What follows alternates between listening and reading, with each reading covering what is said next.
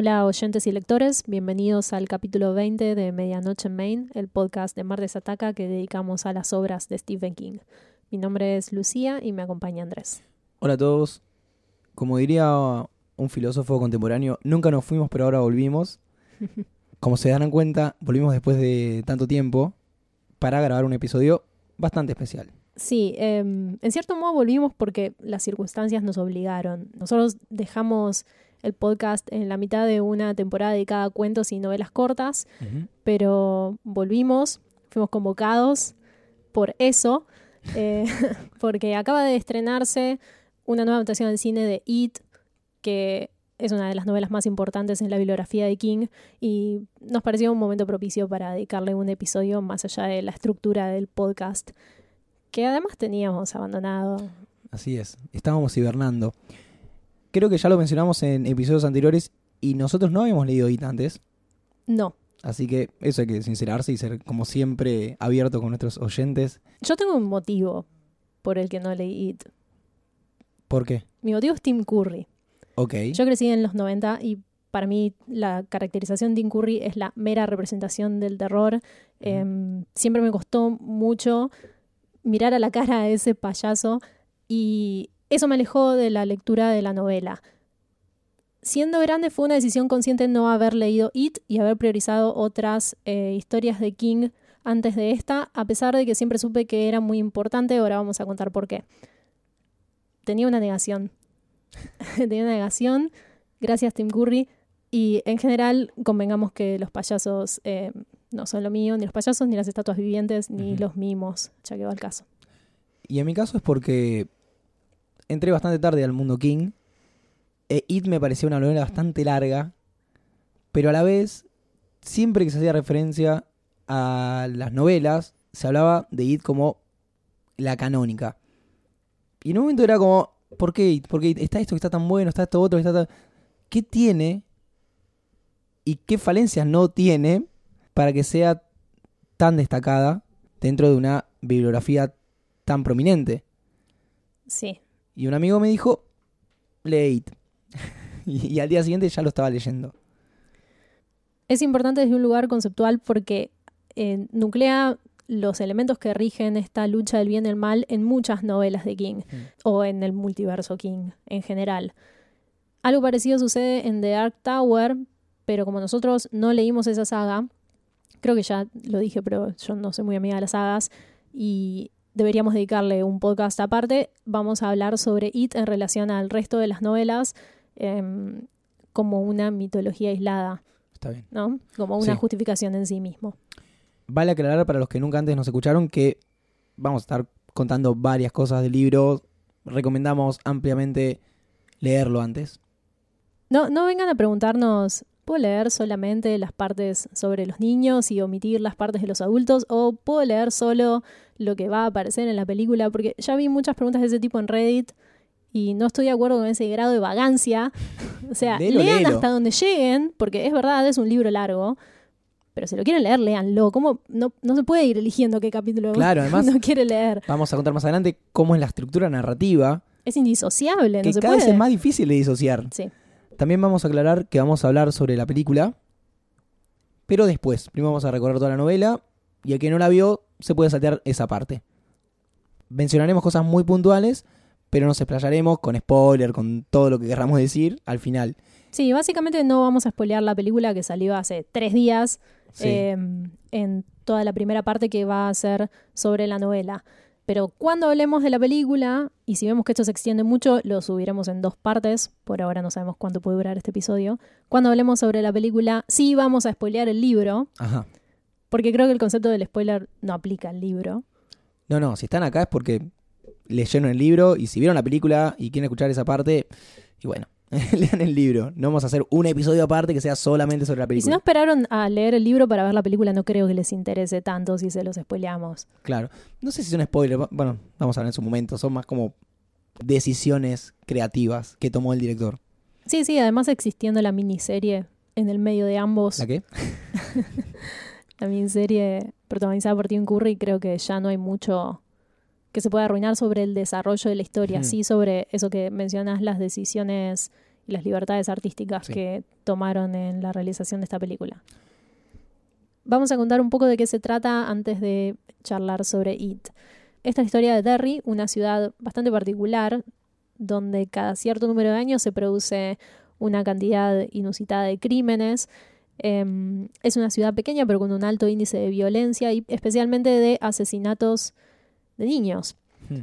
En el marco de esta ciudad, King nos cuenta la historia de siete niños que se van encontrando entre sí después de haber tenido cada uno su propia experiencia enfrentando un miedo sobrenatural, que se Ah. manifiesta de diferentes maneras, eh, más comúnmente como un payaso. Esta historia se cuenta a partir del crimen de Georgie Denbrook, que es el hermano de uno de estos niños, y hasta el final se va alternando el presente y el pasado de estos nenes que en el principio de la historia son convocados a volver a Derry porque esos terrores que enfrentaron en su niñez volvieron a cometer asesinatos. En sí, It es una novela sobre el terror, más que de terror, si bien considero que tiene algunas, algunos fragmentos que son Sí, bastante sí, sí. espeluznantes. Me parece que el punto de It es cuestionar qué es el miedo y cómo se manifiesta, cuál es la diferencia entre la experiencia del terror para un niño y para un adulto. Eh, y en cierto modo, el género es bastante similar a un coming of age, Sí. porque hay mucha, hay mucha melancolía en el tono de It, particularmente en los segmentos sobre los niños y la manera en que ellos se relacionan, pero es un coming of age tergiversado. Sí, es algo muy similar a lo que pasa en The Body, que ya hemos hablado. Sí, es muy similar es a muy The Body. similar, pero bueno, con componentes más sobrenaturales de ciencia ficción. Sí, se podría decir que es la prueba de fuego de The Body, porque The Body, a pesar de ser excelente, ya hablamos en un podcast anterior, y es uno de los cuentos, bueno, novelas cortas más hermosas que escribió King, no tiene en sí elementos fantásticos. Y siendo King conocido por ser un escritor de terror, uno esperaría de él que su obra magna tenga algo que ver con ese género. It toma de The Body ese sumergirse en la relación muy íntima entre amigos de la niñez, con todo lo que eso implica. De hecho, es una historia que en su conclusión es bastante triste. Más adelante, cuando terminemos de contar eh, lo que sucede, seguramente hablemos de esto. Y lo combina con la idea del terror en su más puro estado. ¿Qué es lo que te resulta más terrorífico?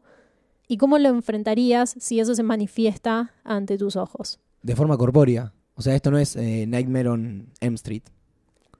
Sí y no. Em, la forma corpórea es mucho más pregnante cuando ellos son niños. De hecho, casi te diría que las formas corpóreas que adopta It cuando ellos son adultos están al borde de lo ridículo. Sí. Eh, porque ya pasan a ser simbólicas, representan un miedo que quizás no es eso que viste en la pantalla del cine, sino algo interno. Entonces en este traspaso a veces es un poco es ridículo de más. Hmm. Pero sí se hace hincapié en cómo la manifestación del, del miedo en los niños proviene de un lugar más imaginativo y en los adultos de un tipo de trauma. Sí, más, más miedo al rechazo. Sí, Hay o- una, una cuestión más bien social. Sí, hay, sí, pero me parece que viene de un lugar más profundo que es algo muy interno sobre uno mismo que está em, reprimido Hmm. y que se superó reprimiéndolo, pero sale compulsivamente. Sí, un comportamiento involuntario que es reiterado. Se nota mucho en el personaje de Bill Denbrough, que es tartamudo, El tartaja. el tartaja, y que lo supera durante su adolescencia, pero siendo un adulto y ya habiendo olvidado toda la cuestión, cuando se reactiva este ciclo de IT, vuelve a tartamudear. Sí. Eh, lo mismo pasa con Richie Tossier, que tenía lentes, ya no los tiene y hace ademanes de, acomodarse los anteojos. Eh, Eddie y su hipocondría también. Son más terroríficos los comportamientos involuntarios y convulsivos Sí, justamente cuando son niños se habla sobre el control o la falta de control sobre sus miedos y cómo ellos pueden dejarse vencer o no por sus miedos. Eso es una parte muy grande de IT en términos de cómo se desarrolla la historia y de por qué nos cuentan 1500 páginas sobre ¿Por qué son páginas? niños. Eh, sí, la construcción de IT en términos de personajes, es gigante. Y por cierto, esto se respetó mucho en la película de Andy Muschietti. No puedo decir lo mismo en la miniserie, pero ya hablaremos sobre eso. Y es una parte totalmente vital de la historia. E inclusive, eh, siendo el desenlace un poco polémico para algunas personas, creo que está todo ahí. Si, si hacen una relectura de IT, van a darse cuenta que quizás detalles olvidados sobre por qué pasan las cosas, por qué las relaciones se dan de esa manera, por qué las cosas se solucionan y se resuelven, está todo ahí en el libro. Es realmente una historia que cierra prolijamente sobre sí misma. Ya dijiste varios nombres, creo que es eh, pertinente empezar a hablar de, de ellos. Ya dijimos que la estructura de novela y la manera en que se va revelando la información tiene que ver con este pliegue del pasado sobre el presente, porque inclusive en muchas, en muchas partes del relato es eh, una narración paralela. Y el orden de lectura se va dando a medida que los personajes que alguna vez fueron niños son traídos y llamados nuevamente a este enfrentamiento con eso, mientras van recuperando recuerdos que perdieron de su niñez. Entonces el orden de lectura está muy dictaminado por qué recuerda cada uno en su regreso hacia Derry sobre cómo se conocieron y qué fue lo que llevó al primer enfrentamiento. De hecho, es más, lo último que recuerdan ellos como adultos en la narración es el desenlace del primer enfrentamiento. Claro. Y eso sucede en el libro de manera paralela al desenlace del segundo enfrentamiento. Bueno, entonces pasemos a hablar de eh, la caracterización de los personajes. Sí, sabemos ya, bueno, porque ya hablamos sobre The Body entre otros que King tiene una habilidad muy afilada para describir niños. Y creo que pasa porque mm, siente un respeto por los sentimientos, las creencias y lo que son los rituales infantiles. Em, hubo muchos momentos durante mi lectura de It en que lo sentí parecido a la dinámica de Harry Potter.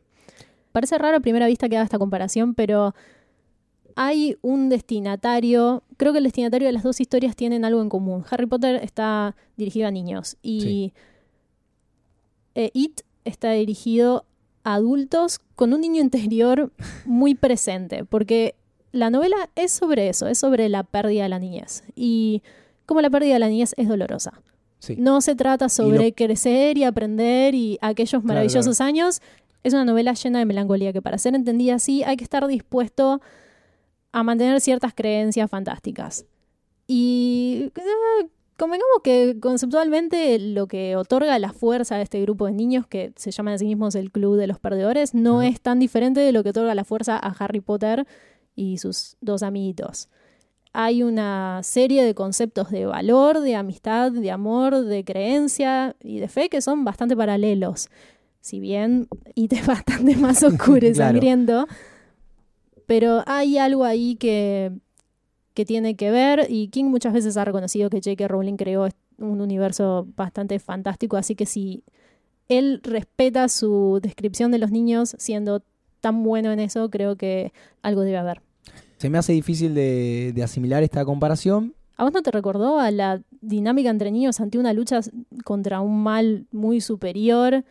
Eh, sí, algo, algo para el lado de la unión hacia la fuerza y creer que si podés lo, vas a lograr. Medio por ese lado. Sí. Claramente está muy alejado en términos narrativos, pero puede ser. No, bueno, para mí la profundidad de IT es muy superior, pero también porque se está contando desde el punto de vista de los adultos y de nuevo el destinatario es un adulto. Claro. Que está en contacto con un lado muy triste de su niñez. Triste no por lo que sucede, que en sí es lo curioso sobre It, cómo estos nenes van superando día a día los enfrentamientos con monstruos súper incoherentes y no pierden la cabeza en el intento, sino eh, triste por lo que mencionábamos antes sobre la desaparición de todo eso que en algún momento fue el todo en la vida cotidiana. Son siete niños, los protagonistas principales. Siete es un montón. Hay momentos en eh. que se vuelve denso que cuente la misma el mismo grado de experiencia por siete cada vez. Primero las siete llamadas telefónicas para regreso. Después los siete enfrentamientos por primera vez con eso.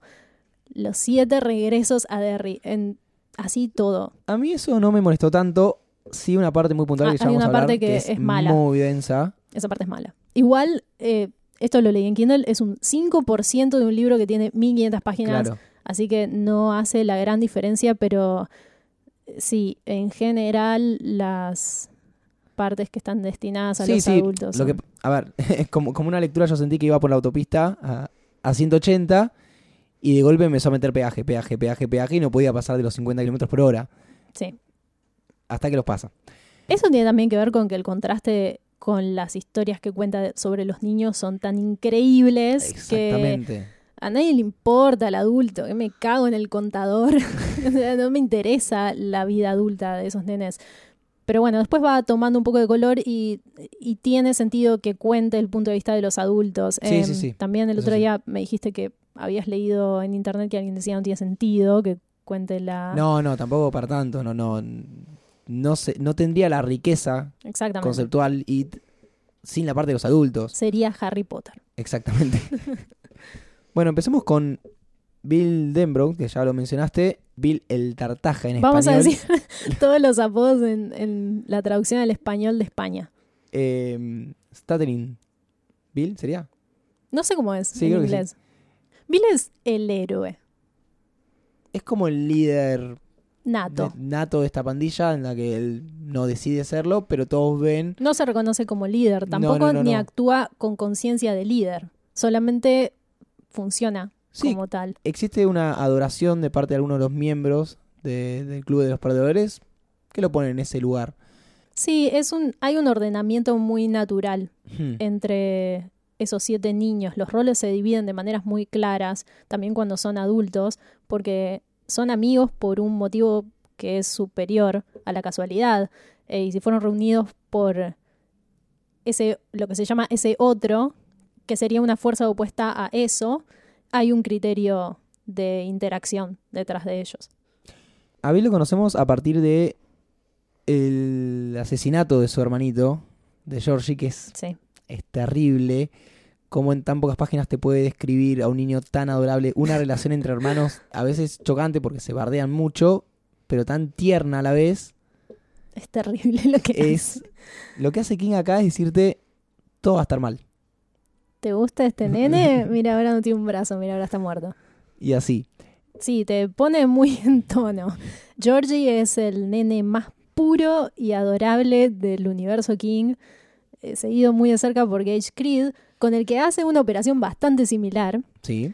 O sea, la ternura de Gage en Pet Cemetery ya es obscena. Con Georgie no tenemos tanto tiempo, pero está muy reforzado por la relación con Bill. Eh, la escena en que Georgie muere está.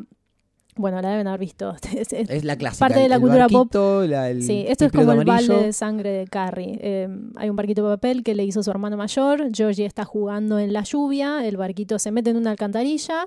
Y en esa alcantarilla Hola Jorge. aparece Pennywise. Obviamente, esto es la experiencia que tiene Georgie, pero nadie lo sabe o nadie en Derry reconoce qué fue lo que pasó. Simplemente aparece su cadáver sin un bracito. Sí, siempre se adjudica mm, estos decesos o desapariciones o a criminales o accidentes. Que son olvidados relativamente rápido. Sí. y no se genera mucha difusión tampoco, aunque no se resuelvan. Bueno, es parte de la fuerza de It. Sí, de vamos tener- a hablar sobre Derrick como un personaje, Claro, es un personaje. pero después de que hablemos sobre estos siete niños. ¿Con quién seguimos? Ah, bueno, Bill queda trunco. Sí, no queda, Bill no se olvida de lo que sucedió y queda bastante afectado por la muerte de su hermano, más que nada sus padres. Esto es muy similar a lo que le sucedía a Gordy LaChance Sí. en The Body. Sus padres quedan en un estado catatónico. Él como hijo desaparece para ellos y básicamente la unión familiar está cercenada desde la pérdida de Georgie. Así que Bill tiene una causa muy personal contra eso y a medida que va descubriendo cuál es el origen de, de esa situación, decide que quiere su venganza. Para eso necesita un par de. un poco de ayuda, un par de compañeros, Unos compinches. unos compinches. Eh, podemos hablar de Richie Tossier. Sí, en principio eh, hay tres que se nos presentan como Sí. ya amigos, que son eh, Bill, Richie y Eddie. Sí. Después se van sumando los demás. Creo que Stan también es uno de los principales, ellos, sí. pero los que aparecen juntos por primera vez son Bill, Richie y Eddie. Richie Tossier es un personaje muy molesto para leer. pero que en la historia termina agarpando. Bocazas. El Bocazas. el Bocazas, cuya especialidad es imitar voces, pero en, A su manera. a su manera en el libro te aclaran que no le sale muy bien, aunque después siendo adulto eh, es un comediante profesional. Sí. Y siempre tiene un bocadillo en el momento menos eh, oportuno. No se calla nunca. ¿Pensás que la situación es la suficientemente trágica como para que se calle? Pero no nada es suficiente para Richie, nada lo detiene. Y eso es algo muy importante sobre su caracterización, porque es lo que, es super spoiler alert, finalmente lleva a la destrucción de It. Es un método de defensa. Un método de, de- de preservación. Lo que parece muy molesto sobre él y lo que se le repite mucho durante toda la historia es que madure de una vez. Es precisamente por eso que tiene una segunda oportunidad para enfrentarse a It y la toma. Los demás ya no tienen esa capacidad. Entonces, quien en un principio era un líder con las características más puras para enfrentarse a eso, que es Bill, termina siendo en su vida adulta Richie.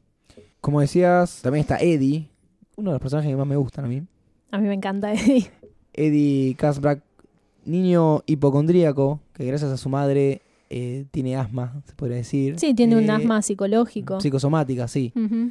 Hay un nivel de sobreprotección totalmente contrario a lo que pasa con, con Bill de, de parte de la Sí. madre, no de- del padre, porque lo que tiene Eddie es un padre ausente eh, que fallece de una enfermedad y la madre lo sobreprotege diciendo que es débil, que le va a pasar esto, que le va a pasar lo otro y lo medica y le hace creer que tiene asma.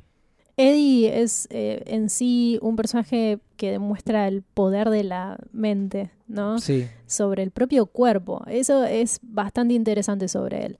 Está bastante bien representado su, su camino también, porque Eddie pasa de ser el niño sobreprotegido que se creyó todo esto y lo absorbió en su cuerpo, pero en el momento de enfrentarse con la verdad y con el dolor real, Sí. y es capaz de rebelarse y de seguir hasta el final. Eh, si bien el destino de Eddie adulto no es muy feliz, No, se casa Le- con una mujer de proporciones y... igual yo estaba hablando de- del final, final, final.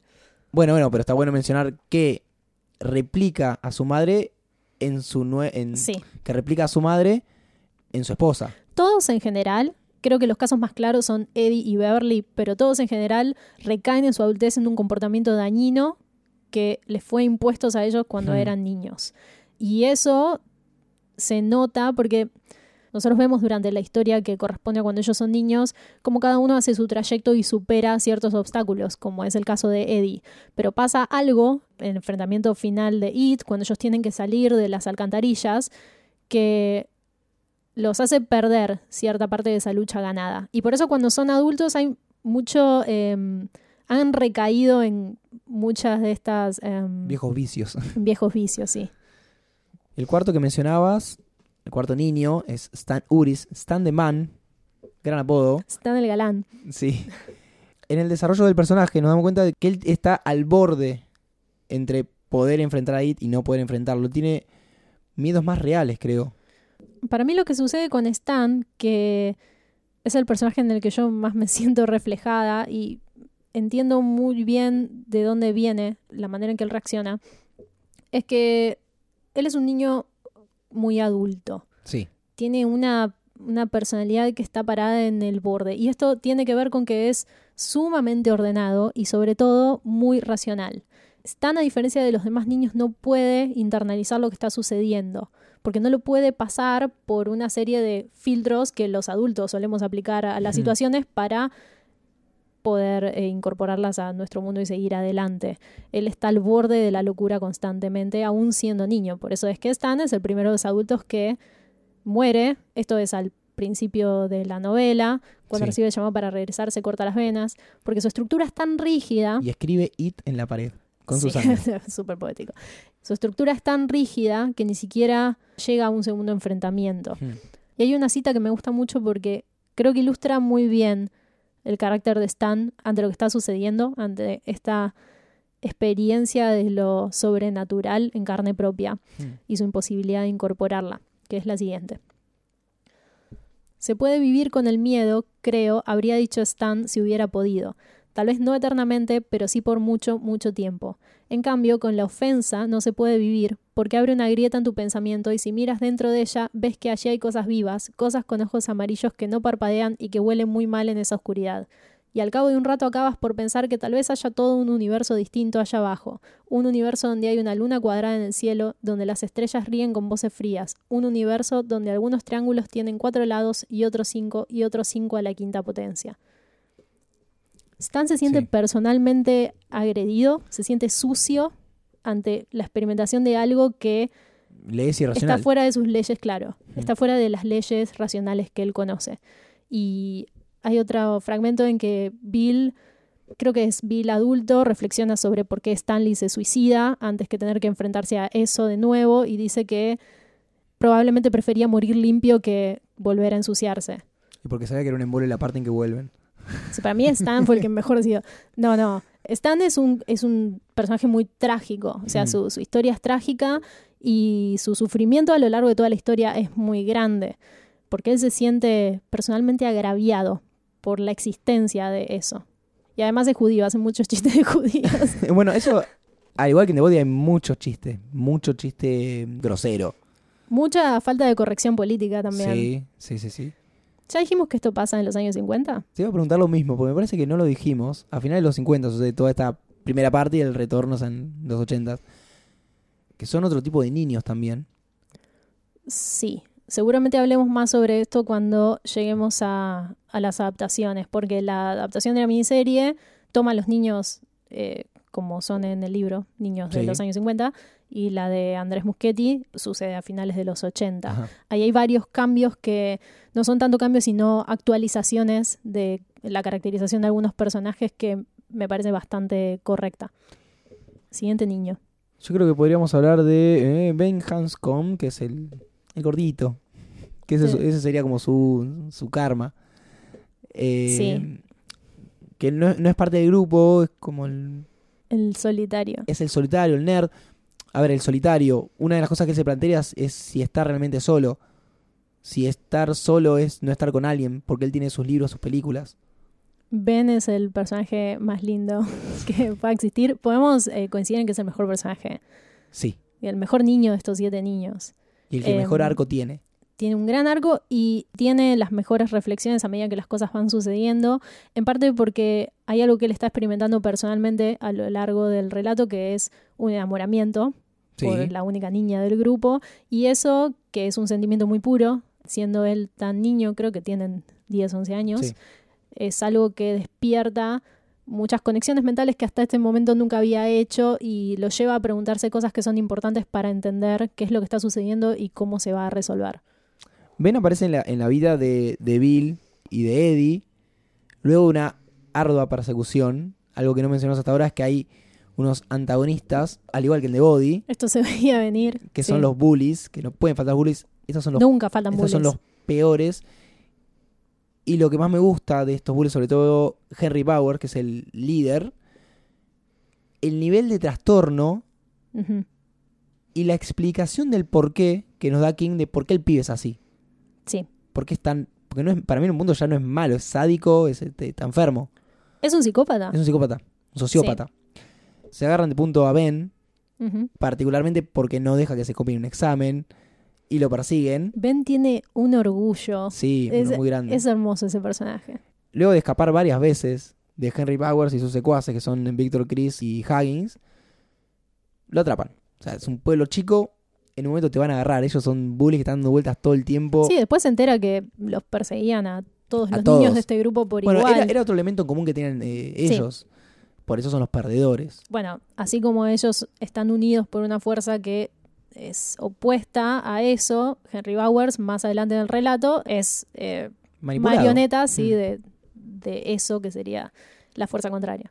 Bueno, en, una, en un episodio muy desafortunado cuando lo, lo agarran y, y le cortan la panza, lo, lo maltratan mucho, Es de una injusticia inexplicable.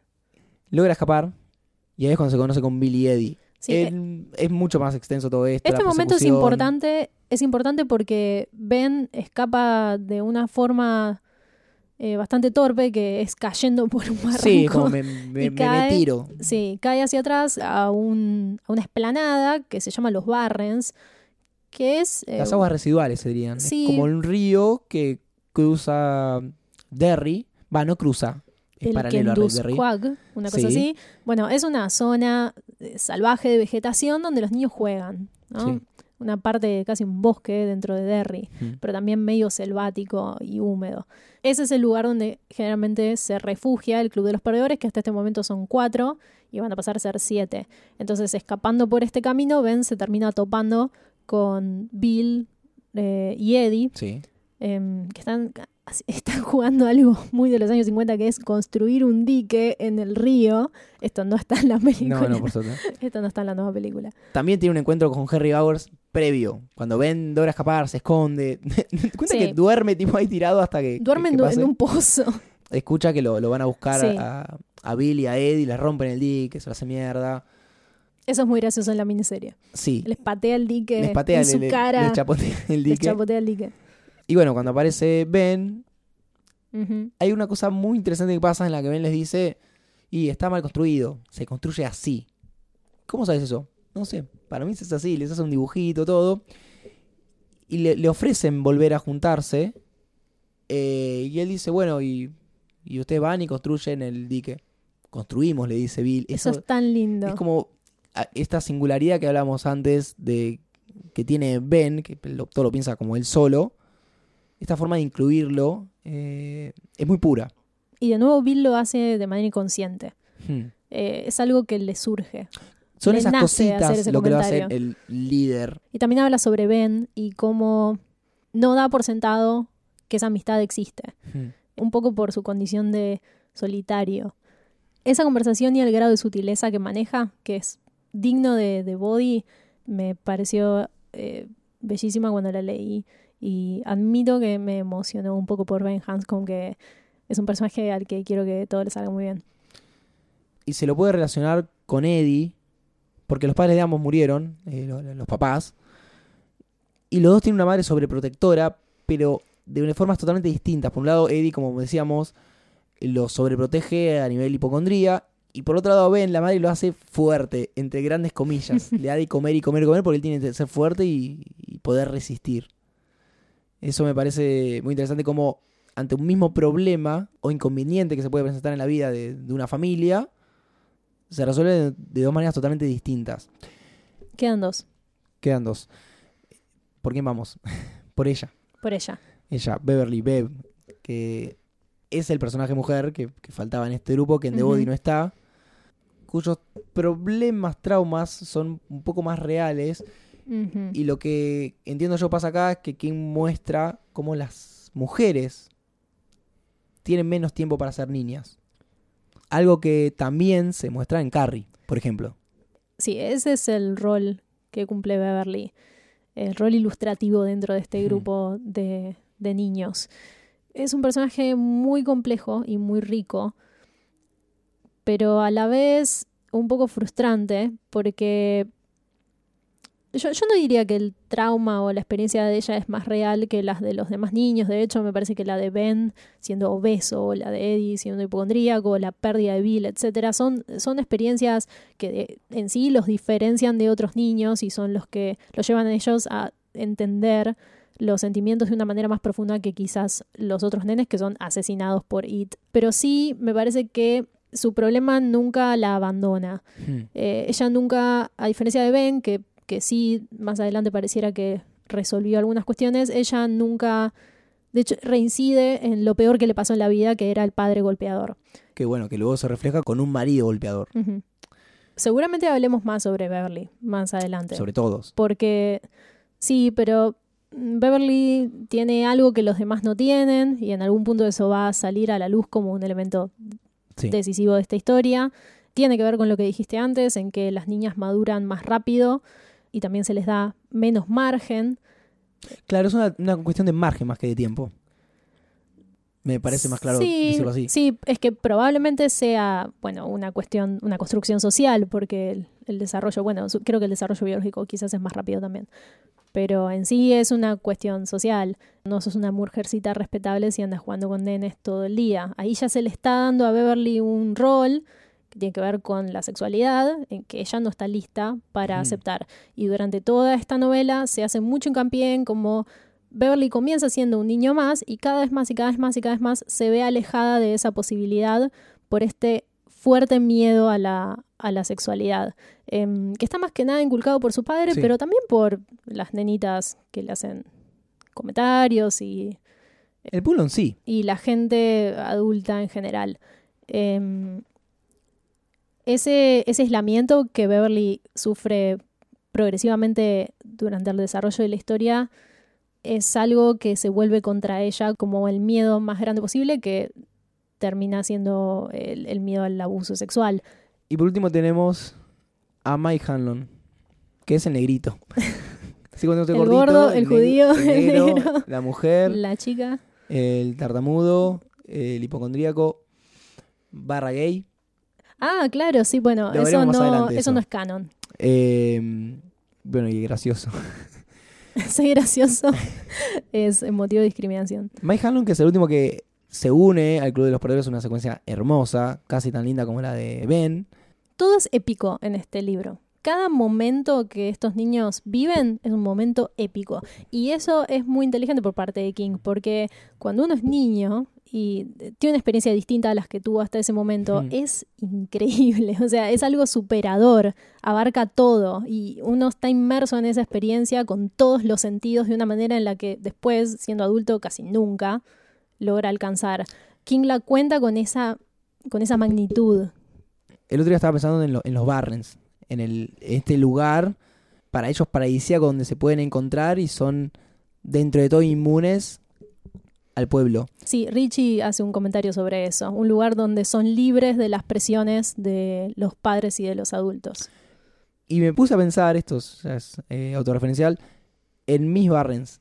No sé si a vos te pasó, pero tuve mis Barrens y este tipo de cosas de, que decías vos que te acordás y no te veas más, me, me han pasado, que era en un campo, un colegio que podía entrar por- a través de una, de una reja que levantábamos y pasábamos, una cosa muy del conurbano.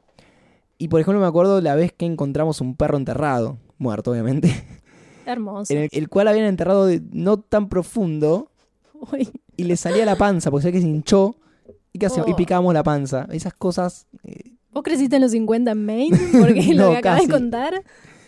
Qué lindo. y está bueno como King plantea los Barrens como este lugar liberador, que cada uno a su manera puede llegar a tener. Sí, Eh, los Barren son, eh, en el contexto de Derry, sí. un lugar salvaje. Eso también habla bastante sobre la naturaleza de los niños eh, y en algunos puntos del relato King narra un atisbo de lo que piensan las madres de estos nenes y es esencialmente que les tienen miedo porque no los entienden y sienten de ellos una energía vital tan poderosa que las excede. Así que los Barrens están en su forma bastante emparentados con la manera en que están viviendo y sintiendo estos niños. Volviendo a Mike Hanlon, a quien lo conocen en los Barrens, luego de que él escape de los bullies, en una secuencia muy terrible en la que lo persiguen con petardos. Sí, Eh, sí, súper Es violento. todo a, a ese nivel. El nivel de bullying que hay en este Es que libro para mí no es bullying, ya es violencia ya social. es criminal. Que sí. es criminal. Sí. Y si lo encuentran, él llega hasta donde están ellos de forma casual Sí, de una manera similar a Ben Hanscom. y se inicia una guerra de apocalíptica, dicen ellos, de piedrazos. Son ellos contra los bullies, Se cagan a piedras. Se pero literalmente, Sí. eh, cuando uno lee, decís, espera, se están haciendo mierda. Es una piedra que tiene una, una forma no tan definida que te puede pegar en la cara y sacar un ojo, por ejemplo. Así se juega en Derry. Sí, lo siento como un rito de inclusión al grupo. O sea, te sumás a nosotros, esta batalla la ganamos, sos parte de los perdedores. Y esto, bueno, hace que se acreciente el nivel de violencia de Henry Bowers sobre los, eh, los perdedores. Es lindo cómo reciben a Mike porque lo acaban de conocer y lo están defendiendo con todo lo que tienen. Sí. Eso, eh, bueno, también se va mm, especificando cada vez que alguien entra al grupo que hay una sensación de mutuo acuerdo silencioso en que se entiende que esa persona pertenece a ese lugar. Y cuando Mike llega, ellos entienden que él es el séptimo y que en Sí. ese momento están completos. Es el que faltaba. Incluso hay, una, hay un fragmento que es bastante gracioso en que creo que Eddie o Stan traen a otro nenito y se Ah, ponen a jugar con unas monedas y ese nenito todo el tiempo está ahí, pero no está realmente ahí. Claro, Nunca lo aceptan no. como uno propio. Pero cuando Mike llega, eh, la unión es tan fuerte y creo que parte de esta, lo que vos decís que es un ritual, eh, que para mí en cierto modo lo es, que es la batalla de las pedradas, es una representación de, de que ahora la fuerza es com- está completa. Ahora ellos pueden contra Henry Bowers, así como después van a poder contra eso. Hablan de un número mágico, el número 7. Sí. Sí, yo desde el principio, cuando leí este libro, me quejé un poco, porque 7 me parecía un número bastante Alto. alto para eh, entrar en una caracterización tan detallada de estos personajes. Pero después me di cuenta que cada uno tiene un rol, un rol muy eh, que es pertinente a lo que se cuenta. No hay un personaje que sobre. No puedo decir lo mismo de la, la última adaptación del cine, porque ahí creo que esto, justo esto, falla un poquito. Pero sí en el libro se justifica la presencia de los siete, más allá del Sí. número mágico y qué sé yo. Bueno, hablando del rol de cada uno, Mike Hallon es quien llama al resto Mike Hallon es un, es un lindísimo personaje también. a que vuelvan a Derry. Es quien se queda en el pueblo, El único que se queda. sí. El único que no tiene ciertas eh, ciertos beneficios por parte de eso. Es noble lo que hace. O sea, Sí, sí, se- sí. lo hace por los demás y no por sí mismo. Mientras los demás triunfan, Triunfan, y se vuelven millonarios. No millonarios, pero tienen un éxito eh, Sí. más que un... Yo creo que se habla, considerable. se habla de que son millonarios en un punto porque Mike Hanlon sacrifica su vida adulta quedándose en. Derry. Es, es como un centinela. Él se queda esperando para que cuando llegue el momento, él sienta la necesidad de convocarlos y los convoque. Pero esto lo hace desde un lugar en que asume su rol con total normalidad. Pero ¿cuán consciente es él de esto? Para mí, Mike es el que es consciente todo el tiempo porque él no se olvida, él queda en Derry. Igualmente, No, yo no, recuerdo si recuerda todo. Hay una mención a que en un momento, en los 80, él empieza a recordar Sí, y adjudica este regreso de memoria a A- la a la- reactivación del ciclo. y a la tortuga. Sí, bueno, Que la no tortuga todavía, que es el antagonista de eso. es ese, esa otra fuerza que ellos sienten, constantemente sienten como si, como si estuvieran regidos por una lógica superior que no pueden, a la que no pueden ponerle nombre. Eh, cuando se siente que las cosas están en su lugar, es eso, es esa tortuga. ¿Querés hablar un poco sobre qué carajo es esa tortuga? Porque dicho así. Sí, en realidad habría que hablar qué es, Si queremos hablar ¿Qué es sobre It? qué es eso, qué es eso. tenemos que hablar sobre Derry, que sería el octavo personaje. Exactamente. En resumidas líneas, para que todos los que se preguntan, ¿qué es IT? ¿Qué es eso? ¿Por qué se llama eso? Si va a haber 1500 páginas, explícame de dónde sale esto. Eso es el payaso, pero el payaso no es eso. Exactamente. El payaso es una representación de eso. Porque atrae a los niños y de qué se alimenta eso de los niños, en especial de los niños con miedo. Los sentimientos que tienen los niños cuando se enfrentan a él mientras se los comen le resultan el mejor alimento. Muy nutritivo. ¿Cómo llega eso a, a Derry? Eso está antes que Derry. Eso está antes que la humanidad. Sí, en, en una vuelta un tanto mitológica, o no sé cómo definirlo, eh, Un delirio cósmico, un delirio cósmico exactamente. pero de los buenos. Antes de que exista la Tierra, La, la tortuga vomita, el, vomita universo. el universo. Sí, O sea, imagínate el tamaño de la tortuga. Y también a eso. sí, Y eso cae como una bola de fuego en la Tierra. exacto. ¿De dónde viene la tortuga? De algo llamado eh, macrocosmos. Ustedes no Eh, están viendo las caras que hacen no, no, es- explicando esto, pero tiene cara de yo digo lo que leí, no me hago cargo de Claro. ninguna de estas explicaciones en un nivel científico. Entonces It cae en un territorio que en el futuro sea Derry y se queda ahí. En términos más convencionales, IT es una fuerza extraterrestre, porque Sí, viene sí, del sí. espacio exterior, que bueno, King llama el macrocosmos, en realidad viene de un punto que es más lejos que el espacio exterior, pero en sí, para nosotros que estamos en la Tierra, en una galaxia, viene del espacio exterior. Así que IT es un extraterrestre, es una forma alienígena. y por eso, bueno, cambia de forma.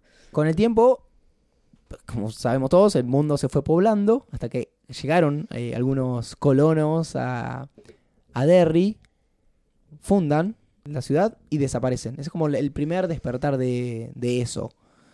Lo que hace el personaje de Mike es tratar de recopilar toda esta información Sí. que el pueblo se va olvidando, pero que alguien fue asentando en algún lado. Eh, La voluntad de la gente que vive en Derry va muy de la mano y en sintonía con la voluntad de eso. Sí, Mike se mantiene eh, en un margen desde el que va documentando esto y escribiendo una historia sobre Derry. Em, es así también como va atando cabos y nos va a nosotros al principio de cada capítulo cuáles fueron las masacres más grandes en la historia de Derry que van cumpliendo esos ciclos de eso. claro, y eso básicamente, un tipo muy organizado, desencadena un evento muy violento, por ejemplo, cuando un leñador en el 1904 mata a un grupo de pueblerinos y durante tres años suceden una serie de eventos muy violentos que terminan en algo más violento todavía. En este caso, el- eh, una de las apariciones es con la, la muerte de cientos de niños, puede ser, o decenas, en la fundidora. En la fundidora eh, creo que eran unos niños en un evento de Pascua que estaban buscando huevos escondidos y Se explota el lugar, todos esos niños caput. Después de eso, se va a dormir 27 años hasta que vuelve. Y así está después el, el caso donde lo- en el que el pueblo mata a un- a unos mafiosos y termina con el evento del Black Spot, Esa es una de las cosas más terribles que he leído. que lo que pasa ahí es que la Liga de la Decencia Blanca eh, mata a un grupo de negros porque Sí, eran es- felices, básicamente. es, un, es un early Ku Klux Klan. Mm. En esta historia que cuenta Mike, Mike Hanlon, si no me equivoco, se la cuenta a su padre cuando está por morir. Eh, aparece Dick Halloran. ¿Se acuerdan de Dick Halloran? ¿Se acuerdan del resplandor? Exactamente. Que es el que ayuda al padre Sí. a escapar del Black Spot cuando está incendiando porque tiene un no sé qué, un resplandor. Es obvio que acá está jugando un papel y es que el curso de los acontecimientos siga porque esa persona que es el padre de Mike Hanlon tiene que vivir Sí. y Mike Hanlon tiene que existir porque es precisamente la persona que está ocupándose de todo esto y que está en contacto con la tortuga. El resplandor probablemente venga de un lugar similar a esa fuerza que motiva a los siete niños. Y así llegamos al ciclo del 57, que es donde arranca la historia, que arranca con la muerte de, de Georgie y la desaparición de algunos niños. Y en ese momento, en ese ciclo, aparecen los perdedores a interrumpir. Yo no sé si se menciona cuál era el propósito de It, pero creo que no. ¿Cuál sería No. el, gra- el gran... No, no, creo que no lo menciona. Lo que sucede es que ellos cortan prematuramente el ciclo y se pudre todo porque no se suponía que tenga que suceder, Ajá. eso fue algo no previsto y ahí eh, no le cabe nada. Así de una. No Nunca sé. los perdona por eso tampoco. Derry como personaje es algo que Stephen King lo va describiendo muchísimo a lo largo del relato, a través de sus calles, sus lugares. Se pueden conseguir mapas de Derry para entender dónde transcurre cada evento. Derry es uno de los, de los aciertos de la película de Andy Muschietti. Sí, para un poco. Perdón, dijimos que íbamos a hacer algunos comentarios. No estoy spoileando nada. Eh, Estoy muy ansiosa, la vi hace tres días. sí, Necesito hablar Y hay que sobre de eso. vuelta, es otro tema. Y es muy interesante cómo eso vive en las cañerías Sí, en donde van todos los residuos del pueblo y que está debajo de todo el pueblo, como, como unas venas que alimentan la maldad que existe en Derry. Sí, tiene algunos puntos favoritos también para salir a la superficie. Eh, algunos, eh, algunas salidas como la casa de Newell Street ¿sí? o mismo el, el desagüe de los Barrens y qué sé yo. La casa de Newell Street es uno de los lugares más icónicos de Derry en esta narración eh, y es el punto geográfico que podríamos llamar la casa de It. Sí. ¿Dónde lo pueden ir a buscar? En ningún momento mencionamos cuáles son las formas de los miedos para los niños, porque se van dando los encuentros con It uno por uno Sí. y cuando ellos se confiesan que todos lo vieron y todos vieron lo mismo, deciden que esto es algo en común y hay que enfrentarlo. Pero nunca mencionamos cuáles son esas formas. Siempre contaminadas por algunos elementos estéticos del payaso. Sí, por ejemplo, Bill eh, lo ve a Georgie. Sí. Ben ve al padre en un momento. Ben ve una momia Sí, por, en, el- un, por la... en un puente. Eh, Richie ve un hombre lobo. Sí, Eddie, que tiene el mejor, es el, el mejor. mejor de el mejor. todos, ve un leproso. Que bueno, acá es cuando a veces se hace la suposición de que Eddie puede ser homosexual reprimido porque el leproso representa, eh, por las cosas que le dice, eh, Sí, le hacer una- insinuaciones sexuales. Sí, eh, representa la- el miedo a la enfermedad y el miedo también a esa sexualidad reprimida. sí, de hecho en la miniserie se Y ni siquiera aparece el leproso. De hecho en la miniserie, en... previo a su deceso, eh, Ah, Eddie muere. Eddie muere. Perdón, perdón por decírselo son así. 1500 páginas, che. Vamos. Eh, Eddie muere en el enfrentamiento final cuando son adultos. Sí. De la misma manera que murió Georgie y le come el brazo. y se confiesa virgen.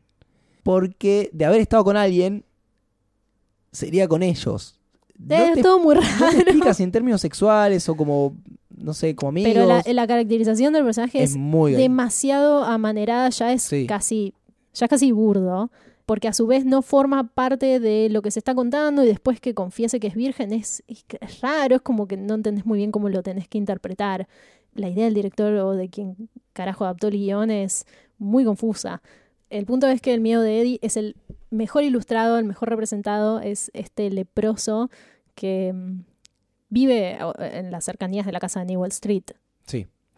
El miedo de Mike es un pájaro inexistente, eh, gigante, que data de una experiencia que tuvo cuando era bebé. Él no lo recuerda, pero se ve que quedó em, impactado por eso.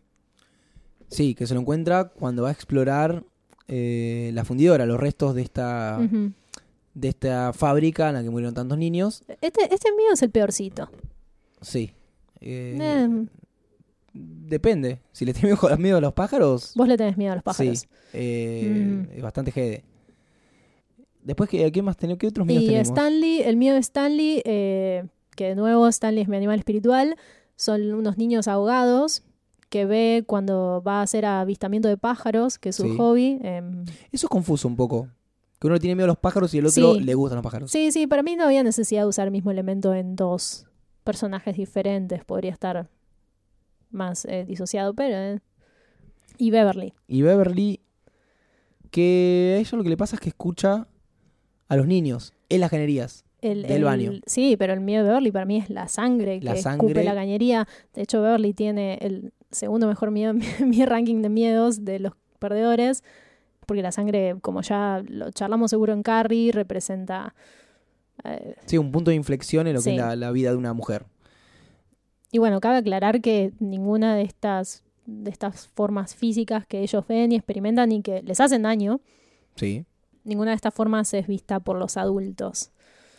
Siendo el, ejemplo más claro el baño manchado de sangre. Ah, esa parte es muy...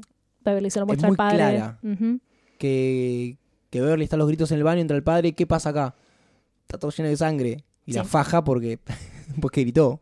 Sí, sí. Eh, porque es está mu- muy preocupado. Es muy explícita la violencia física del padre con Sí. Beverly.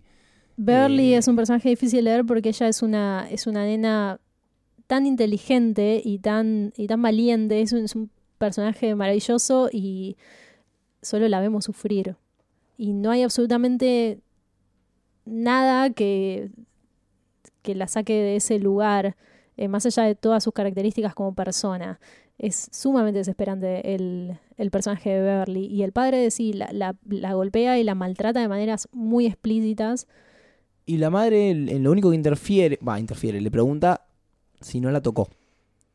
Sí, la madre de Beverly es un personaje que no termino de entender muy bien.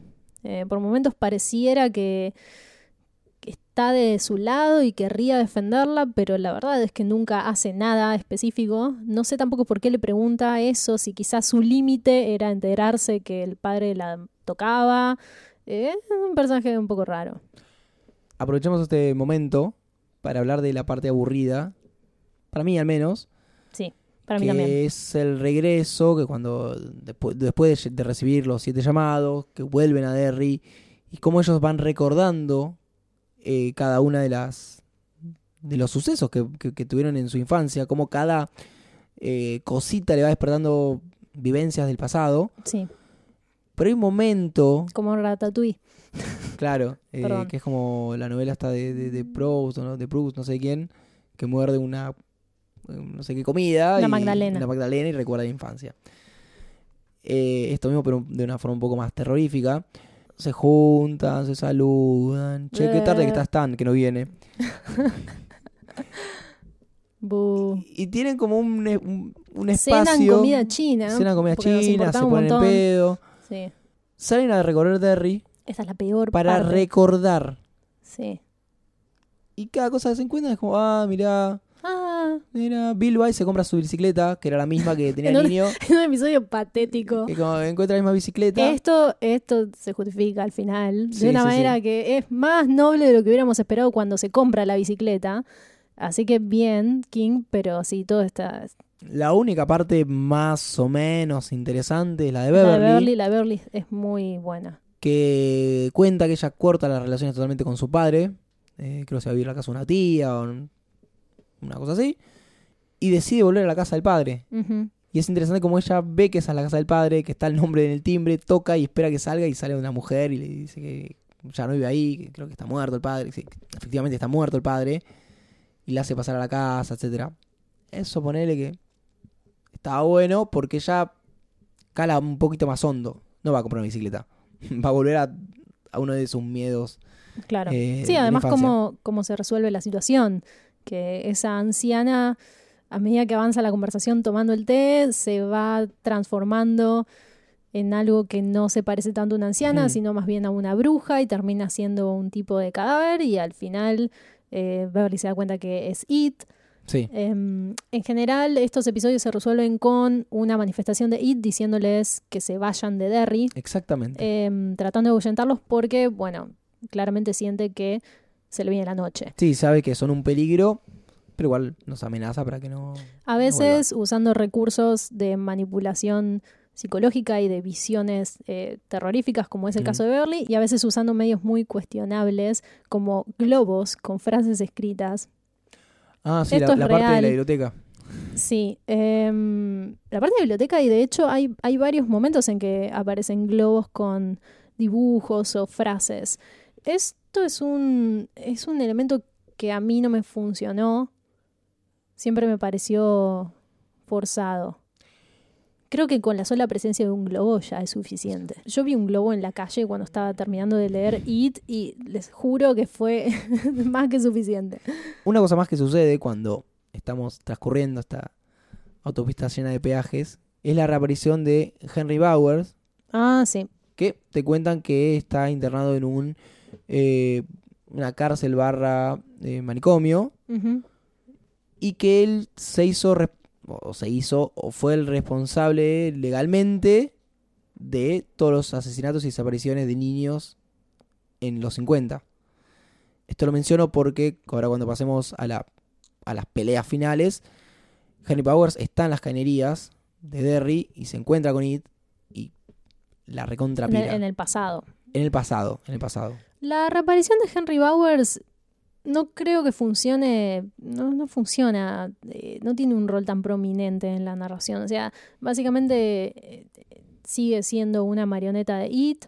y Yo creo que te aclara un poquito más que es la marioneta de It, que It puede controlar puede gente. ser. Sí, pero lo que hace es escaparse del manicomio, ayudado también por visiones de sus compinches muertos y qué sé yo. Cuando llega le, lo apuñala a Mike en la pierna. Mike no se muere, así que tampoco es que era tan determinante. e- Y después de eso va, Va al hotel a a buscar a Eddie, que es el primero. eh, están todos en el mismo hotel. Y Eddie en un enfrentamiento lo mata. Fin de Henry Bowers. Dijiste No, hotel. ¿Y ¿Qué qué pasa en el hotel? Ah, bueno, esta es muy importante. Bueno, Bueno, acá, acá es cuando las cosas se mueven un poco telenovelescas. Esto, esto es- muy telenovelesco también en la, en la miniserie. La miniserie es toda telenovelesca, Sí. está filmada con una calidad berreta. algo que pasa de niños es que hay, así como Ben está atrás de Beverly, Beverly está enamorada de Bill. No tiene mucho punto que contemos esto. Eh, a esta altura son adultos. Beverly está casado con este sujeto horrible que, que la golpea. Y Bill está casado con una mina amorosa y perfecta. Una actriz pero de por- cine. Una actriz de cine. Pero que aparte ella en sí es una excelente compañera. Se nota cuando él se va y en la conversación que tienen que se quieren, que tienen una vida súper feliz, una Sí, relación súper él, completa. y que está preocupada por él. Sí, em, y aún así, porque pintó melanco, Bill decide que lo mejor que puede hacer esa noche es tener relaciones sexuales con Beverly. Esto es- para mí está fuera del personaje de Bill. Sí. Se parece mucho a algo que pasa en The Mist. Igual no vamos a entrar mucho en esto porque The Mist pertenece a un siguiente episodio, pero pasa algo muy similar en The Mist. Hay un tipo que está en un supermercado y súper preocupado por la esposa y está solamente, no sé, dos noches en el supermercado y la segunda ya está con, con un tramina. Como, chabón. Para ansiedad. Pasamos a las generías entonces. Al encuentro. Vamos a contar el final. Sí, vamos a contar. El, el final. el final está narrado, bueno, ya lo dijimos, pero paralelamente en el pasado y el presente. Esto me parece una decisión que garpa mucho. A mí se me hizo bastante difícil leerlo. eh, no sé por qué. Porque es bastante fácil, es Eh, uno y uno. Más o menos, la, el final de un texto siempre está unido al principio Sí. de otro con una frase o una acción que se completa. También eh, va por el lado de este ciclo circular y y cómo se dobla sobre sí mismo el pasado y el presente, que me parece también hacia el concepto general de It. Los niños descubren que hay una forma de destruir a eso, Sí. que es algo llamado el ritual de Chud. Vamos a decir chud porque no sabemos cómo se dice. Sí, tiene una diéresis en la U. ¿Será Chad? ¿Será Chud? No, tampoco es muy relevante el nombre. No.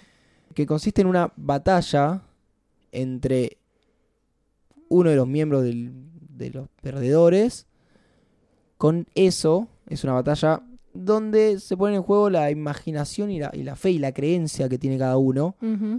Había una explicación un poco más rebuscada que era lo de morder, que, que el monstruo te muerde la lengua y vos le tenés que contar chistes. Sí, en realidad lo que ellos descubren es que existe un ritual en que para enfrentarse a una entidad demoníaca de estas características, que se repite a lo largo de la historia de las civilizaciones con diferentes nombres, eh, lo que tienen que hacer es eh, una persona morder la lengua de esa criatura, la criatura le muerde la lengua a su vez, se cuentan chistes y adivinanzas y quien ríe primero es quien pierde la batalla. En realidad esto es una, es una representación simbólica de lo que después nos damos cuenta que es lo que vos decís, una lucha de fe y quién ejerce el poder sobre el otro y qué es lo que alimenta ese poder. Porque estos niños llegan a un punto en que en este ritual de conexión con esta criatura pueden salir victoriosos.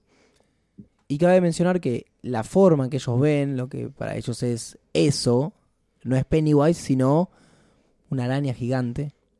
Una araña gigante que en sí sigue siendo una forma en común que todos ven, Sí. pero en contacto con eso, en contacto eh, en- al momento de realizar el rito de chat, que en el pasado lo, lo ejecuta Bill y en el presente primero Bill, que falla, y después Richie, entran en un tipo de viaje macrocósmico. Esto suena muy falopa, pero está buenísimo en el libro, en que son expulsados a ese, esa otra dimensión Sí, sí, al, macrocosmos ese donde Sí. está la tortuga. y que termina en lo que It llama los fuegos fatuos, Sí. eh, que es un lugar, un- bueno, un lugar, que es un punto de no retorno en que la mente se pierde por, por completo, se despega del plano en el que, bueno, existen estos niños y pasa a formar parte de eso vagando para siempre en la nada. Em, eso sería el todo flotan en la novela, em, pasar ese punto de no retorno en que no estás vivo ni muerto, porque de- se aclara anteriormente que nadie muere de verdad en Derry. Pero no hay una, no hay una representación física, visual, de gente flotando. Hmm. Entonces es Bill en el pasado quien se enfrenta a It de esta manera, hace este viaje súper, súper loco y por su cualidad de líder, su cualidad de escritor, la pureza por las motivaciones que lo llevaron hasta este punto, es vencedor. No obstante, O eso creen ellos. eso es lo que creen. It no está vencido, simplemente está debilitado y por eso es que mucho tiempo después regresa Y esta oportunidad que se narra casi al mismo tiempo, es Richie quien logra llevar a cabo este ritual, por lo que dijimos antes sobre, bueno, cuáles son las cualidades de Richie que no soltaron nunca algunas de las cuestiones más puras eh, de la niñez. Creo que es momento de hablar de esa secuencia que es tan polémica y un tanto perturbadora si está por fuera del contexto de las 1500 páginas de IT, que es cuando están perdidos de niños en las tuberías después de provisoriamente eh, vencer a IT, que es cuando Beverly propone tener relaciones sexuales con cada uno de los niños. Sí, esto es de lo que todo el mundo quiere hablar cuando hablan sobre IT. De hecho, si googlean IT, creo que va a ser el primer resultado que les aparezca en la búsqueda. Es tal cual como lo dijiste vos. Eh, esta es una secuencia que se tiene que leer en contexto de IT y de la construcción de estos personajes con las reglas que están puestas en juego. Si se lee eh, desde un punto de vista moralista, Hmm. eh, no son más que niños teniendo sexo prematuro en una caverna en condiciones de higiene muy cuestionables. Eh, y eso no tiene ningún tipo de valor narrativo, es solamente una casi una perversión. Sí, ¿no? un De- fetiche, uno- Sí, se ha hasta culpado a King de pedófilo por haber escrito esta secuencia. Que no hay, no hay mucha relación entre escribir algo y hacerlo, pero bueno, pareciera que sí. Este momento en las, en las cañerías es un punto en que después del ritual de Chad ellos empiezan a perder la conexión. Eh, porque hay algo que, que los unió para llegar hasta ese punto que se empieza a disolver y también porque lo que enfrentaron los está sacando de la niñez. sí. Beverly lo que hace es buscar un punto de conexión entre todos que tenga que ver con este nuevo estado en- al que pertenecen, que no es ya la inocencia de la niñez. Eso está perdido a partir del momento en que se enfrentan a It y ganan. Entonces hay, hay dos aspectos de esta, de este, esta orgía, esta llam- mal llamada orgía igual. Sí, porque tampoco es energía. Sí.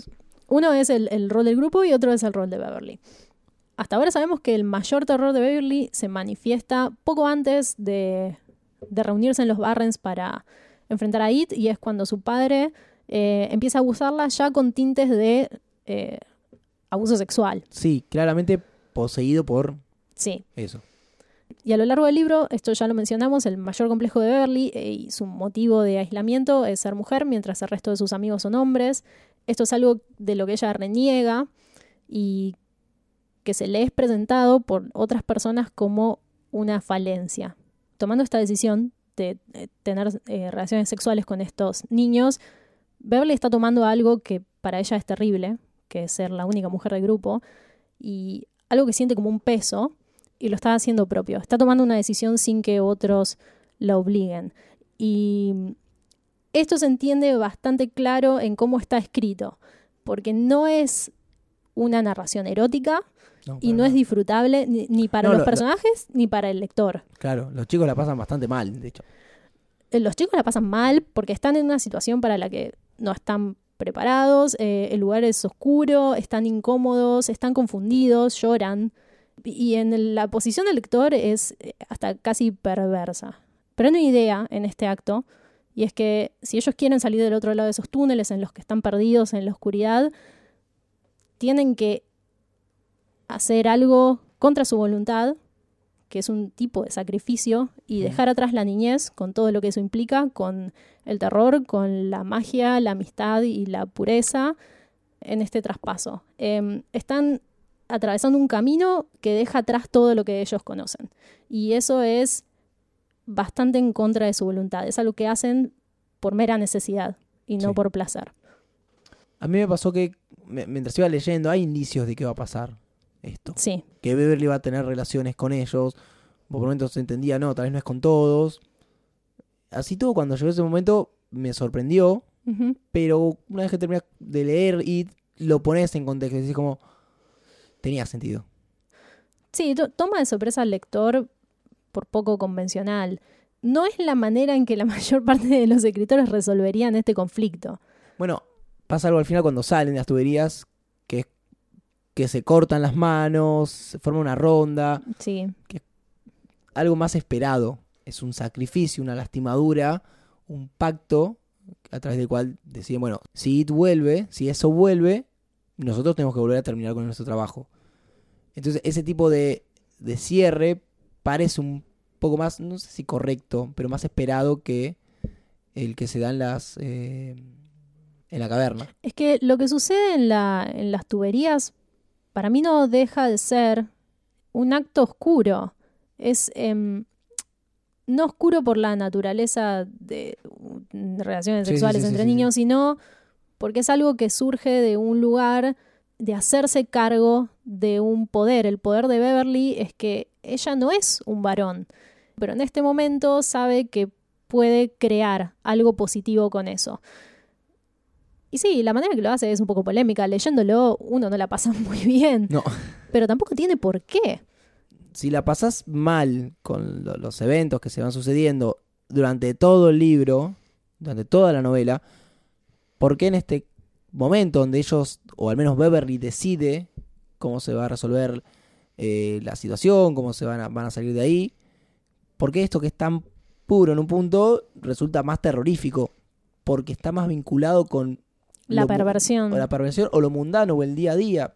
No es, Sí, las o- o reglas no es tan de... no es tan fantasioso. Sí, es, es un acto que se, se da y funciona pura y exclusivamente dentro de las normas de la novela It. O sea, eh, ha- hay acá un contexto construido, previamente hay, un, hay una caracterización muy compleja y muy profunda de Beverly Y de cada uno de los y personajes. de cada uno de los otros personajes, de la relación que hay entre ellos y de lo que cada uno de ellos siente por el otro. Em, se cuenta muchas veces que, aun siendo niños, sienten que morirían por otro Sí. de ellos. Eh, y morir por que- otro es un sentimiento muy adulto. Mismo que ellos, ellos reconocen que se aman entre ellos. Y lo verbalizan Sí. más de una vez. Por eso, es, es un acto que, fuera de contexto, es bastante perverso, pero eh, en el marco de esta historia y en un contexto fantástico, porque acá hay como el sexo como un ritual, no es el sexo como una fiesta. Sí, como, como un acto de placer. Eh, no ese es el motor, Por eso. más allá de que si sucede o no sucede, eh, más que nada para Beverly. Eh, bueno, tiene su razón de ser en la narración. ¿Había otras maneras de hacerlo? Sí. Pero esta es la manera en que se hizo, ahora tenemos que lidiar con esto. Así es. Y por otro lado, cuando son adultos, como decía, vencen también teóricamente de forma definitiva. Mismo eh, Ben se encarga de romper una serie de huevos, lo cual me hizo recordar mucho a Ah, Alien. El, el final es como Alien 2. Sí, o Aliens es como el final de It. Sí, bueno, sí, hay un montón de cosas que nos salteamos, las contamos medio con el culo. Pero eh, eh, cuando se enfrentan a It, al final, cuando son adultos, descubren que en realidad eh, eso era hembra, estaba embarazada, había puesto huevos y qué sé yo, y Ben los destruye todos porque resulta que iba a engendrar una criatura del Hmm. más allá. Eh, bueno, entonces nos salteamos todo esto porque no sé si... Bueno, bueno, lo que iba es que em, en todo este esta serie de eventos eh, desafortunados, la, bueno, pues esto es importante, que es el cierre-cierre, que es cuando eh, Odra, la, la- la esposa de Bill, viaja a Derry a buscarlo, porque le parece raro que se vaya y está preocupada, y es eh, captada por It, en realidad por... Esto un quilombo. Es un quilombo, por, por, por eso no Tom, quería, que es el marido golpeador de, no quería entrar, no entres ahí. de, de Beverly y, y nada, la tiene en una cueva, Tom creo que se muere o queda catatónico porque no entiende nada y, y Bill termina rescatando a Odra que también está en un estado catatónico, muda, mirando a la nada, pero se la lleva y queda internado un tiempo bastante largo hasta que logra curarla. Bill revive a Odra. eh, eh, eh, bueno, eh, ¿sabes qué pasa con Ita? Hay muchas cosas que contamos en este momento que parece una pelotudez, Sí, sí, pero sí, leyéndolas hay, hay tanto Contexto. Hay tanto, el contexto es tan, eh, te encierra de una manera cuando lo lees que termina por tener sentido y no parece ridículo. Bill revive a Odra andando en bicicleta. Silver. En Silver, su bicicleta de la infancia, que había comprado cuando volvía a Derry. Esto lo mencionamos antes. Y mm, bueno, es obviamente una cosa metafórica. Y lo peor es que es bastante lindo. Entonces, es bastante te emociona un poco la, porque hace el cierre de, de It, que sería este el cierre, tiene como cinco finales It. El final, final, que es el momento en que Bill eh, maneja la bicicleta a toda velocidad por Derry, como hacía cuando era niño, y lleva a Odra consigo. Esta es la manera en que ella despierta de la influencia de eso. Es, eh, engloba el tono melancólico de toda la novela. O sea, It en su totalidad es un libro triste. Es una historia que lía con la pérdida de los recuerdos, de la imaginación, de la confianza ciega, de mm, hay algo que le dice un nene a Bill cuando él vuelve a Derry. hay un nenito en patineta y Bill le dice, ten cuidado con esa patineta. Y el nene le dice, con una patineta no se puede tener cuidado, hombre. Esa frase que está citada por King, cita su, propia, su propio personaje en el epílogo, em, está reforzado en el desenlace cuando Bill devuelve a Odra a la vida. Esto, esta adultez, lo que es ahora, eh, es esto te guste o no. Hmm. Bill poniéndose en contacto con esa libertad de la niñez que ya no se puede, a la que no se puede acceder como adulto porque hay una noción de peligro, de precaución y de miedo, es lo que termina de destruir el último vestigio de eso, que es la, el estado catatónico de Odra. Y de esta forma entiendo que ellos eh, van recuperando esa libertad que, perdieron eh, en Derry siendo, siendo niños. Sí, te dejan una nota esperanzada. Sí, bastante conciliador el final. Y, de nuevo vuelve a retomar la... Perdón, perdón. Más allá de que haya explotado todo el pueblo, que tampoco lo mencionamos. tampoco contamos eso. La segunda vez que destruyen a It, está mm, definitivamente em, explota Derry. Sí. Se autodestruye Derry. Em, sí, y bueno, esto también vuelve a la temática central de IT, hace como un repaso por la idea del poder, eh, de cómo fue que siete niños eh, reunidos por una fuerza poderosa lograron destruir una entidad muy superior a ellos que hmm. aparentemente tenía todas las de ganar, porque siempre se había salido con la suya. Y hay una cita de Ben Hanscom con respecto a este tema que me parece resume bastante bien cuál es el corazón de It, la novela, y es la siguiente. Ver la forma era ver el secreto. ¿Valía eso también para el poder? Quizás sí. Pues ¿acaso no era cierto que el poder, como eso cambiaba de forma? Era un bebé llorando en la noche, era una bomba atómica, era un balín de plata, era el modo en que Beverly miraba a Bill y el modo en que Bill le devolvía la mirada. ¿Qué era el poder a fin de cuentas? Sin duda es uno de los personajes más profundos eh, de la novela. Sí, ni hablar creo que con eso ya podemos hacer un cierre a lo que es IT. como, nos vamos dando cuenta que quedan muchísimas cosas afuera que tampoco creo que sea necesario mencionarlas. Hicimos como un recorrido por los puntos que a nosotros nos eh, interesaron y quisimos eh, analizar. Y podríamos pasar a lo que es la primera adaptación cinematográfica de IT, entendiendo que la miniserie es eso, una miniserie para televisión. A partir de este punto, si no vieron la película de Andrés Muschietti, no sigan escuchando porque vamos a estar haciendo algunas comparaciones de la adaptación con la novela. Em, y vayan a verla, ya. Vayan a verla. Y sí vamos a seguir hablando sobre la novela, así que si no leyeron el libro, no sé qué están haciendo acá en este punto de la grabación. Para empezar, quiero aclarar que yo no soy muy adepto al tema de ver números, el box office y esas cuestiones em, de la industria que son necesarias. Pero en este caso, con todo el hype que hubo y que fue creciendo y creciendo, creciendo, me puse un poco a ver los números y, tratar de dimensionar lo que es esta, esta adaptación inédita para lo que es King con tantas películas hechas de diversas formas. Y me vi en la necesidad de ir al cine para entender qué es esto, por qué una película puede superar en números, a, por ejemplo, El Exorcista, siendo un, el terror no tomado tan en serio. Eh, ¿Qué es? Lo que le viene sucediendo a King en esta larga historia de adaptaciones fallidas. Las únicas que tuvieron éxito comercial fueron las que no tenían que ver con el terror. Hmm. Eh, Misery, eh, The Green Mile, eh, Redemption. The Body, que no sé cómo le fue, pero en crítica es más valorada que, eh, qué sé yo, de Mangler. de Mangler. de Lawnmower Man. Me parece justo para King como autor que ahora, a sus 70 años, por fin ah, existe una adaptación al cine que le hace honor a su título de escritor de terror.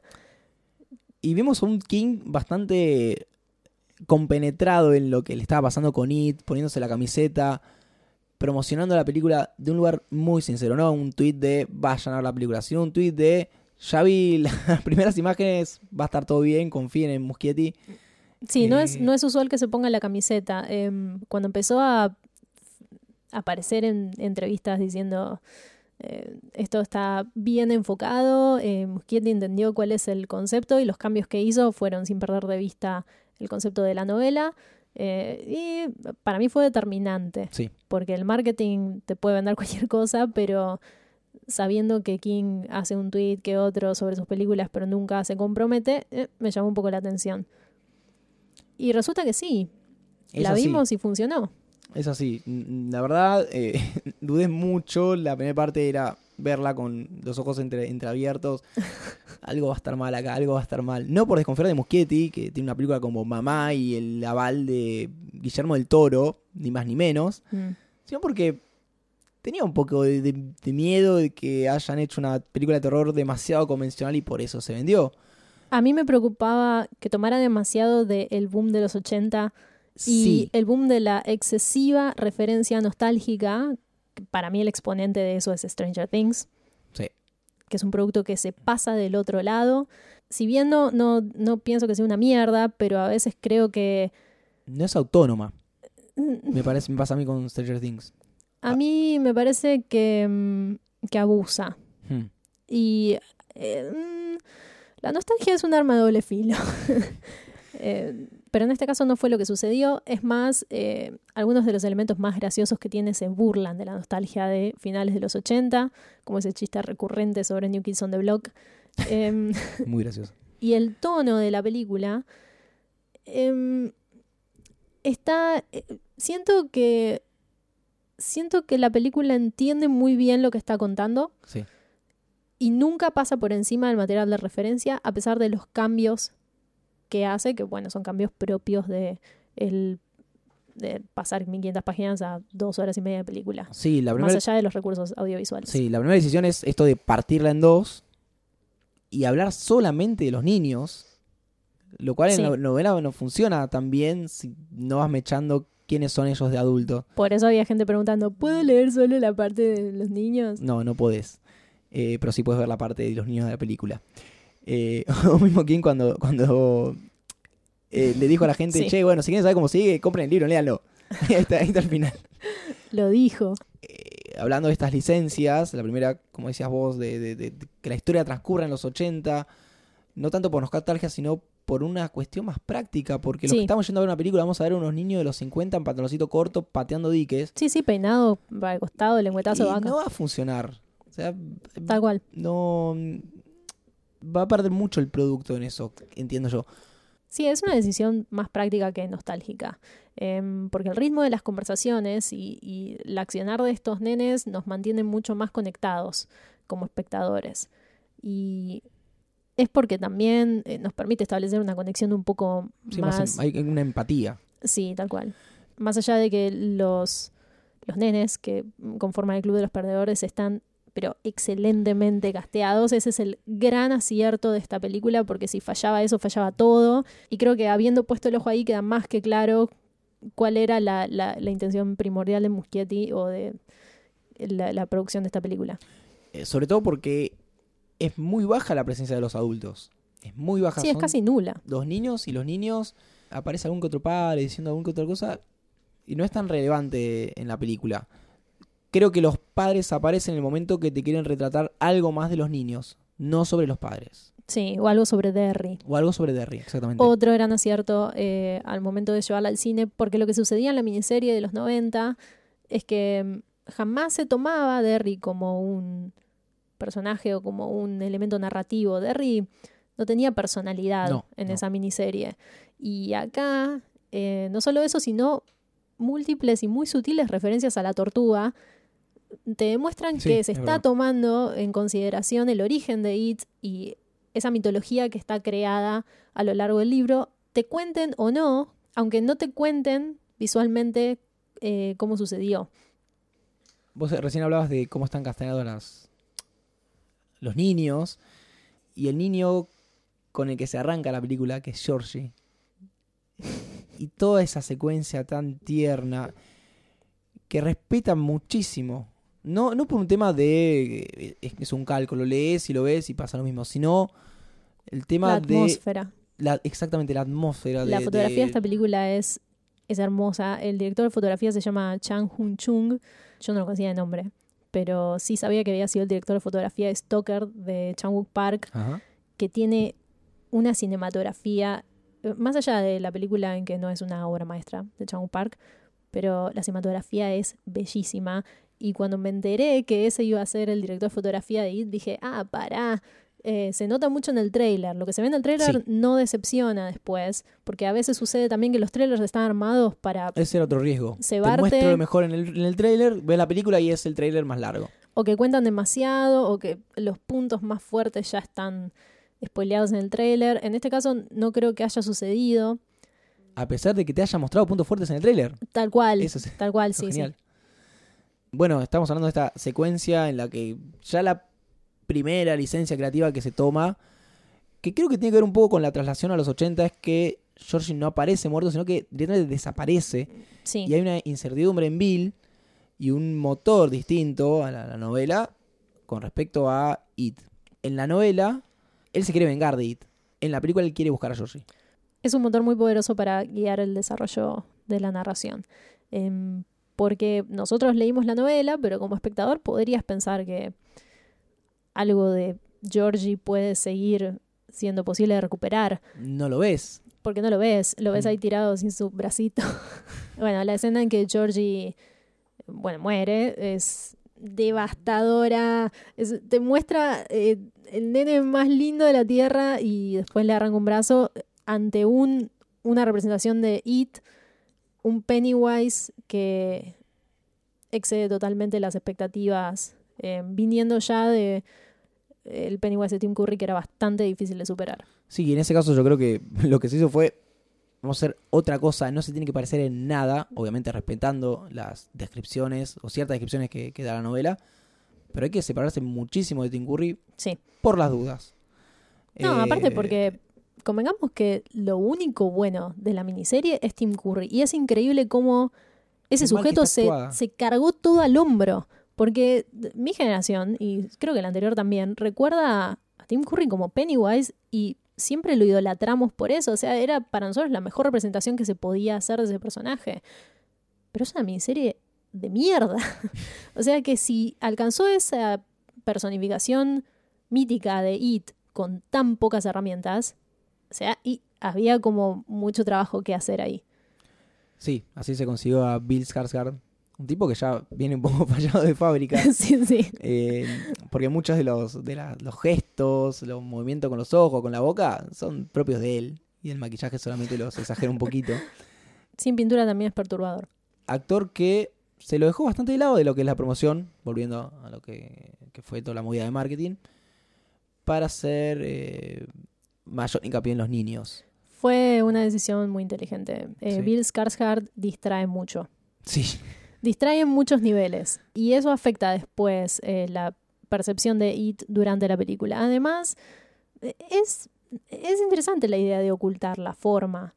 Hmm. Porque al fin y al cabo, porque siempre hay que saber todo de antemano. Eso me pareció que estuvo bien de parte de la, de la producción de It. Y también creo que la caracterización de Pennywise es un logro. Por un lado porque se despega de Tim Curry, pero por otro porque hay un despliegue imaginativo en las formas, en los movimientos, en las visiones terroríficas que genera, que es más propia de, de un lenguaje absurdo de las pesadillas, eh, ¿no? Sí, podríamos hablar un poco de las representaciones, cómo fueron eh, cambiadas. O... Sí, y además cómo, cómo habla y, cómo gesticula. Yo no eh, sé cuál es la voz original de, Ah, no, de yo tampoco sé. No sé cuál es.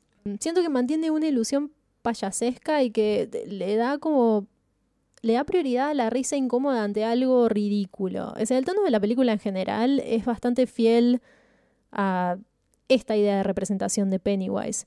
Y mm, eh, hay una cita en, en It, la novela, que eh, asumo que alguien en la producción la leyó porque me parece muy acertado para lo que fue después el tono que eligieron para la película.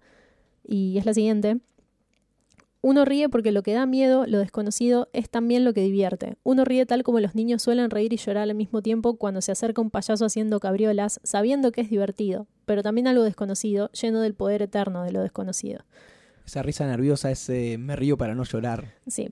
Eh, yo sentí mucha de esa vibra en el Sí. cine cuando fuimos a verla. Sí. También hubo mucho, porque la película es muy graciosa, Es muy graciosa. también hubo mucho de oír risas lentamente muriendo. Había un segundo gracioso y después ya como que se excedía el límite de oscuridad para ser gracioso y se escuchaba morir. Oh, no. Insultos han escuchado. Sí, había insultos. Em, sí, intensa la proyección de It. ¿eh? Pasemos a hablar de cosas un poco más puntuales que nos hayan gustado. Eh, en mi caso, entre varias, porque son varias cosas que, Sí. que- que van gustando y uno va aprobando, más allá de que, que yo apruebe o no apruebe algo, no, no importa. Eh, ¿Cómo que no? Y una de esas es la representación de Stan Uris, este personaje que decíamos que tenía como un desapego con los niños en cuanto a enfrentarse a peligros, que estaba más cerca de lo adulto y aprovechando que su familia y él, son judíos. Si mal recuerdo, la novela no son tan ortodoxos, eh, me puedo estar confundiendo en esto, Solo recuerdo muchos chistes de judíos. pero eran como muy incorrectos, porque no entendía bien cómo era la- el judaísmo. Puede ser. En fin, acá el padre es un rabino y él está ahí nomás del bar mitzvah, que como todos sabemos, los 13 años ya sos un hombre porque leíste algo Sí. y nada, no, no sé bien cómo son las cuestiones religiosas, pero claramente es un niño igual que el resto. Y Sí, su- es, es una cuestión cultural. Claramente.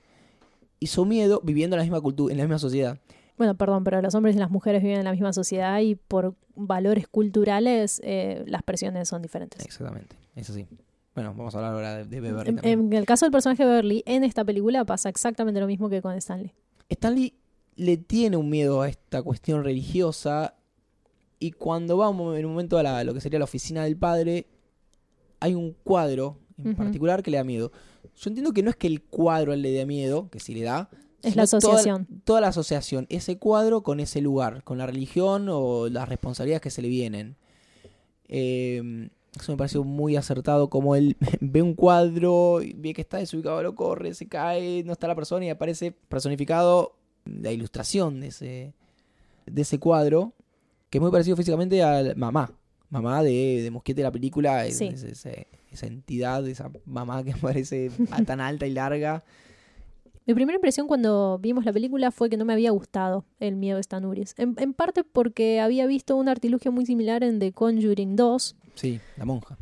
que me había dado mucho miedo en ese momento. Que sea una monja eh, le daba todavía más cuerpo a ese miedo. Pero me diste un ejemplo mientras charlábamos de eso que me hizo entender cuál era el verdadero significado de lo que Stanley está viendo. Y es que en la casa de mis abuelos había una lámina del 3 de mayo en Madrid, ese cuadro de Goya que muestra un fusilamiento. Hmm. Y para mí, el- la memoria de la casa de mis abuelos está muy teñida por ese cuadro de Goya. Era un objeto Sí. en la casa, pero era tan poderoso y representaba una decisión tan oscura detrás de, de haberlo colgado en la sala que La gente cuelga Tocó una fibra en con mí. personas colgadas. sí, sí, pero eh, qué sé yo, una, una pintura, no sé, bueno. Eso me hizo entender bastante, bastante mejor que había algo alegórico Sí. en la decisión. A mí, mm, en parte por los motivos que mencioné antes hablando sobre la novela, la representación de Stan me gustó mucho porque es sutil. Hay pequeños indicios a lo largo de la película de que él no puede eh, romper la estructura que lo está, lo está manteniendo en otro nivel de la experiencia y está sufriendo, está constantemente sufriendo. Desde lo más pequeño que es no poder tirar la bicicleta al piso y Eso tener que ponerle el piecito, es lindísimo. Sí, es desde entrar a la casa de Nailball hasta no dejar tirar la bicicleta. Sí, lo que le pasa a Stan, además, al final de la película, es algo que no le pasa a ningún otro, y es que básicamente una forma que adopta It le come la cara. Es una es escena este. horrible, que es- bueno, está en la forma del cuadro. Y la reacción de Stan es de una desesperación que ninguno de los otros dos manifiesta. Eh, se nota en ese momento que no va a terminar bien eh, Stan cuando él reciba la llamada telefónica en la próxima película. Y hay, un muy- un- y hay otro miedo que, que es muy interesante, como se reconvirtió, que es el de Richie. Ese es mi, mi cambio preferido en esta película. Porque te van estirando. Bueno, vas viendo el miedo de uno, el del otro, el de uno, del otro. ¿Y Richie? ¿Qué pasa con Richie? ¿Cuál es el miedo? El nene que representa a Richie es excelente porque em, Richie es un personaje denso en Sí. el libro. Y en la, la película también. Sí, pero en la, en la novela interrumpe constantemente la narrativa. Hmm. Y querés que te terminen de contar algo y Richie está haciendo voces en el medio. Es, es muy denso. Pero en la película no llega a hacerlo. Em, no sé si porque los chistes son, son más grotescos, pero ese chico es muy gracioso. Sí. Y le dan mucho, mucho peso al personaje de Richie. Tanto que su miedo en la película son los payasos. Sí. Em, esto tiene una, una carga irónica muy fuerte. Es como ese chiste de Pagliacci. ¿Mm? El Richie dice que va al médico diciendo que está triste. En realidad, no, perdón, spoiler. El señor que va al médico diciéndole que está muy triste le dice, bueno, vaya a ver al Pagliacci este que es muy gracioso. Y dice, no, yo soy ese Pag- Pagliacci. Sí, ese es un chiste de Watchmen. Igual está inspirado en... Hay varias versiones Sí. de ese chiste. Pero la decisión de que el miedo de Richie deje de ser el hombre lobo y pase a ser un payaso, siendo él un payaso, me parece muy inteligente y muy propia de alguien que entendió el libro. También es muy, es muy acertada esa conversión porque así como él se encuentra con el hombre lobo, también se encuentra con Paul Bunyan, que es este lineador, que, Sí. que es este lineador, que es una escultura de un ser del folclore americano. Habla un poco de la, la conversión, la transformación. Y lo que está haciendo todo el tiempo Richie es eso, convertirse en otra cosa, cambiar su voz, personificar a, Sí. o- no sé, otro, a un habitante de Derry. Y es muy acertado esto, como decías vos, lo del payaso. Lo resumís y es bien contundente. Tal cual. Sí, sí, sí. Y la escena en que Richie entra a la habitación llena de muñecos, de payasos, entre los cuales obviamente va a estar It. Em, es excelente. Los juegos mentales que It hace sobre Richie también son bastante interesantes. Esos son todos elementos que no están en el libro y me gusta cómo están llevados a la acción. Se le da muchísima importancia a la casa de Neville Street. La puesta en escena en general Mm. está llena de detalles y ese es el motivo por el que cuando empecé a ver esta película durante los primeros cinco minutos pensé voy a ver esta película cinco veces más porque la puesta desde el detalle más pequeño hasta el easter egg es eh, sumamente cuidadosa y estéticamente muy muy linda también Hay presencia de personajes que no estaban en la miniserie, como, como por ejemplo el leproso. Y acá, eh, cuando Muschetti llama a un viejo amigo que es Javier Botet, que hace Sí. de mamá justamente, que es este muchacho con una mm, problema en los huesos, que es más, es como alto y largo y no tiene tanta carne. el sujeto de los ojos en el laberinto del fauno El, De Guillermo Toro. el señor de la de Rec, que aparece como la línea Medeiro. También. Oh, por Dios. Eso me, eso me aterró. Nunca superé eh, Rec. Nunca. Es una gran película de terror. Bueno, hace arte con su cuerpo y, y es totalmente válido. Bueno, y aparece este leproso que le da tanto miedo a Eddie y, y Sí. ves como toda esa mugre y no sé. Sí, hay muchas. Hay muchos elementos del libro que pudieron incluir en esta versión. No así en la miniserie por. No sé si por una cuestión de adaptación de presupuesto. La No, verdad que no la creo, miniserie. porque la película está hecha con plata, pero no tanta. Busquen en YouTube el momento de la miniserie en que It es vencido en las cañerías y se va como por un desagüe. Es como que se transforma en una piñata de It desinflada, sin caramelos y se mete en una tubería. que se mueve como por stop motion. Sí, pero muy mal hecho, con muy pocos frames.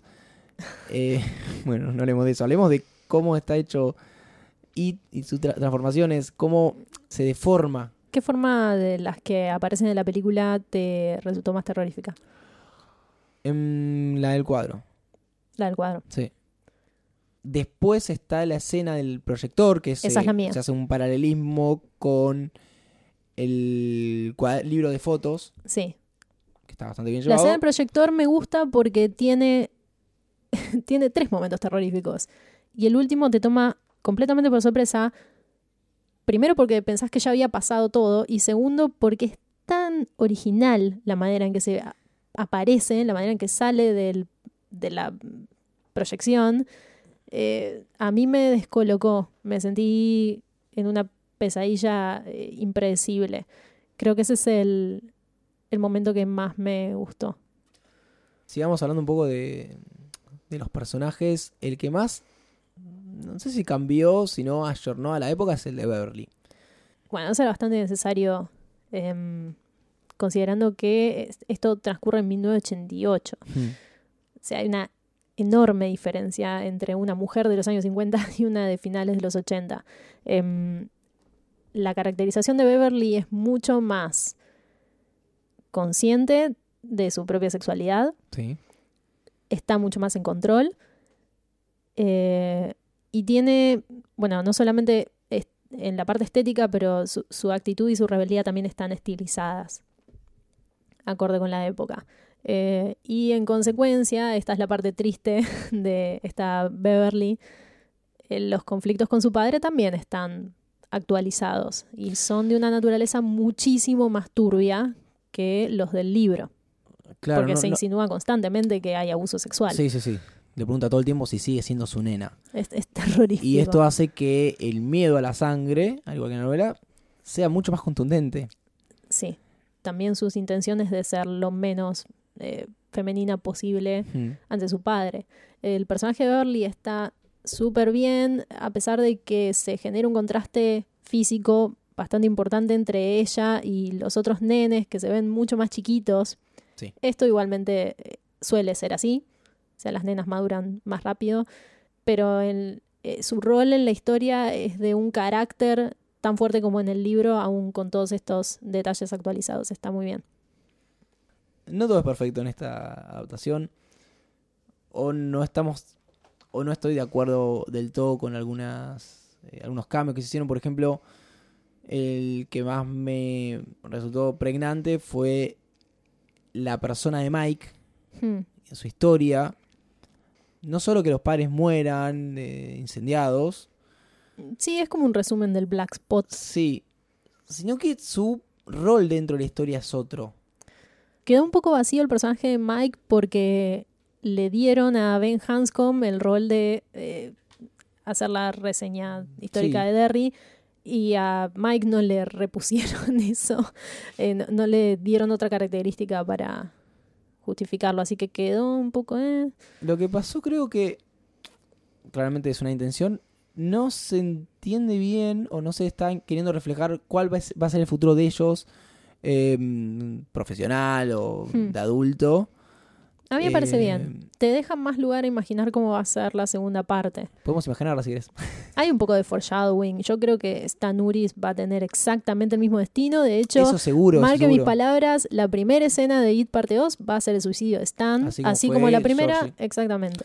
Eh, pero por ejemplo, creo que Bill no va a ser escritor, sino que va a ser o dibujante o cineasta, lo cual sería un lindo guiño. Me encantaría que sea cineasta. Así como, como King es que hace escritores, que Andy Muschietti diga, bueno, yo voy a ser un cineasta. Me encantaría. Beverly, yo calculo que va a ser diseñadora de modas porque su ropa y estéticamente es divina en esta película y es triste decirlo, pero seguro esté casada con Sí, un marido golpeador. Eso no creo que cambie. Yo la veo más como periodista de moda. Eh, Después, em, estilista. estilista. La, como decíamos, Ben al ser el que busca la historia, y no se habla del Dick, que el arquitecto. El niño que hace Ben es el nene más lindo que existe en esta tierra. Eh, ben se quedará en Derry. Ojalá no. Ojalá que no. No me gusta ese destino para, para Ben Hanscom. No es canon igual, pero No, no, no, no. no me gustaría que se resuelva de esa manera. Eh, ¿Quién más tenemos? Eh, bueno, sabemos que, que Richie va a ser comediante de alguna forma. Sí, seguramente. Eddie Probablemente también. de televisión. En la novela creo que era de radio y estaba por firmar un contrato para televisión. En la así. miniserie ya está en la tele. Ya está en la así tele. que ahora, no Bueno, sé. Probablemente se Ahora hace stand-up. hace stand-up en Netflix. Eh, ¿y qué Eddie más? seguro tenga también un destino similar al del libro, porque los, la, la caracterización de Eddie no cambia prácticamente No, no, no nada. Eh, lo que sí tiene es que es un poco más neurótico Sí. que el Eddie del libro. Eso también creo que es porque es un hijo de los 70. Pero mm, eso supongo que se va a mantener. Y lo que espero es que haya mucho flashback. Sí. No tanto de los niños antes, sino qué pasó entre ellos niños y ellos adultos. Ahora viene el verdadero desafío que es hacer la parte de los adultos, en que todos estos niños maravillosos no van a estar y nos vamos a tener que fumar el triángulo amoroso. Que tal vez no esté. Sí, va a estar, si ya está planteado en esta. O sea, se resuelve todo con Ben chapando. Eh, ¿Cómo resolvemos? Que chapen. Está bien, vamos a ver qué, qué pasa ahí. sí, la verdad es que con el éxito que tuvo la película, tienen ahora muchos recursos, Sí. tanto económicos como de actores que digan, sí, yo hago el papel, que pueden, en otro caso puedan declinarlo, Credibilidad.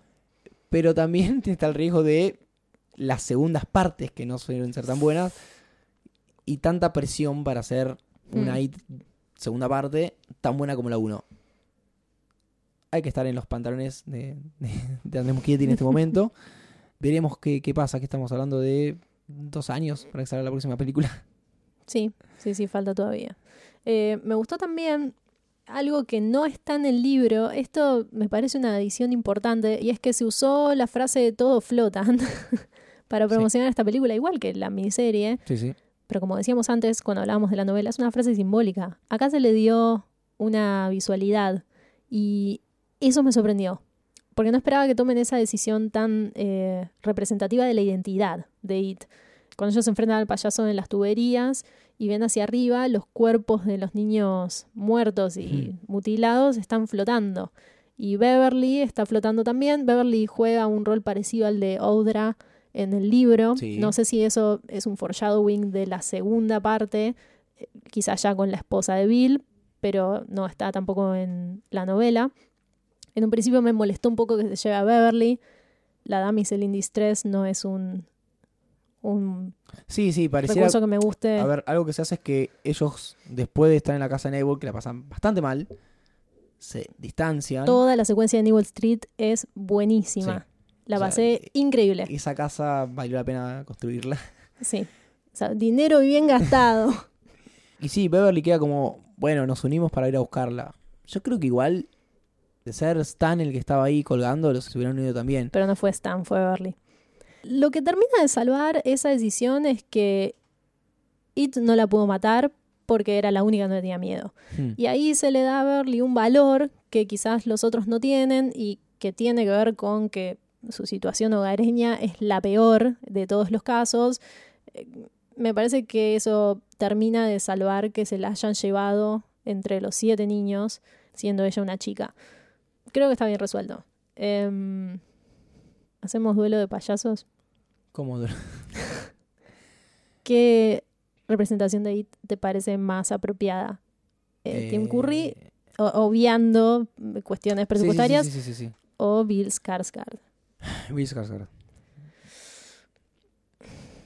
No solo por la actuación, por la cara de enfermo que tiene, sino por las vestimentas, la, la que se le puso esto, esta, este look tan... Es un poco renacentista, ¿no? Eso te iba a decir, como victoriano. Sí, es un poco victoriano. Eh, como este hit que estuvo en 1700 matando un poblado. Eso me parece que hace que, que- que gane bastante. Y algo que también se destaca es cómo muta, cómo se convierte, que pueden ser por razones presupuestarias, pero no lo sé. Hay un factor de imaginación ahí Sí, hay que mucho, para mucho mí es muy importante. Y algo que yo suelo criticar como espectador en las películas así, tanques, es que no tienen imaginación. Hmm. Las cosas, la cámara se mueve de maneras genéricas, eh, las armas funcionan como armas reales, eh, no hay, no hay mucho, mm, no hay mucha gana puesta en la parte fantasiosa. Y mm, acá sí sentí que se buscó llegar a una estética de lo ridículo y lo terrorífico y el absurdo que fue un pasito más allá, que Claro. es algo que suele haber, por ejemplo, en películas de Guillermo del Toro. Eso me parece muy valioso del It de Skarsgård. A mí me, me gusta mucho Tim Curry igualmente. Creo que porque también el impacto fue mayor cuando era niña. Reconozco que está mucho mejor desarrollado ahora. Pero creo que los dos tienen algo muy importante y es que tienen cara de enfermos en la vida real, Sí. que es lo que mejor funciona. Pero um, creo que Tim Curry siempre va a ser para mí un hito terrorífico. En definitiva, nos gustó. Sí, con creces. Es muy divertida, muy disfrutable. No te deja con un sabor amargo y cuando llegues a tu casa vas a poder ir al baño y vas a poder apagar la luz y no, Claro, no va a es pasar como nada. Un, un terror que, que funciona en contexto. Tal cual. Es la experiencia del terror, no después eh, rememorarlo al momento de irte a dormir y pasarla mal. Eh, yo soy bastante fan de las películas de en esta tradición que, como mencionabas antes, Nightmare on Elm Street, eh, Halloween, películas con este tono en que te permiten divertirte con algo horrible. No tanto las películas de los principios de los 2000 que te dejan mal. Así que si les gusta ese tipo de cine, esta película entra en esa categoría. Y creo que con eso ya podemos cerrar este extenso. Por episodio. favor, por favor, me quiero ir a dormir. Em, quiero No. que sepan que son las cinco y media de la mañana. Esa es la agenda que manejamos hoy en día. Es un gran momento para ir a hibernar. Nos vemos en 27 años. Sí, nos metemos en la alcantarilla. Pero mientras tanto nos pueden escuchar, es tanto este episodio como los anteriores, en martesataca.com.ar barra medianoche en main. Si tienen alguna crítica, detalle, lo que quieran, nos pueden decir. Eh, en Twitter, por ejemplo, donde estamos en arroba martesataca. Y eso es todo. Eso fue It. Mi nombre es Andrés Mi nombre es Lucía. y que tengan muy buenas medianoches. Hasta la próxima.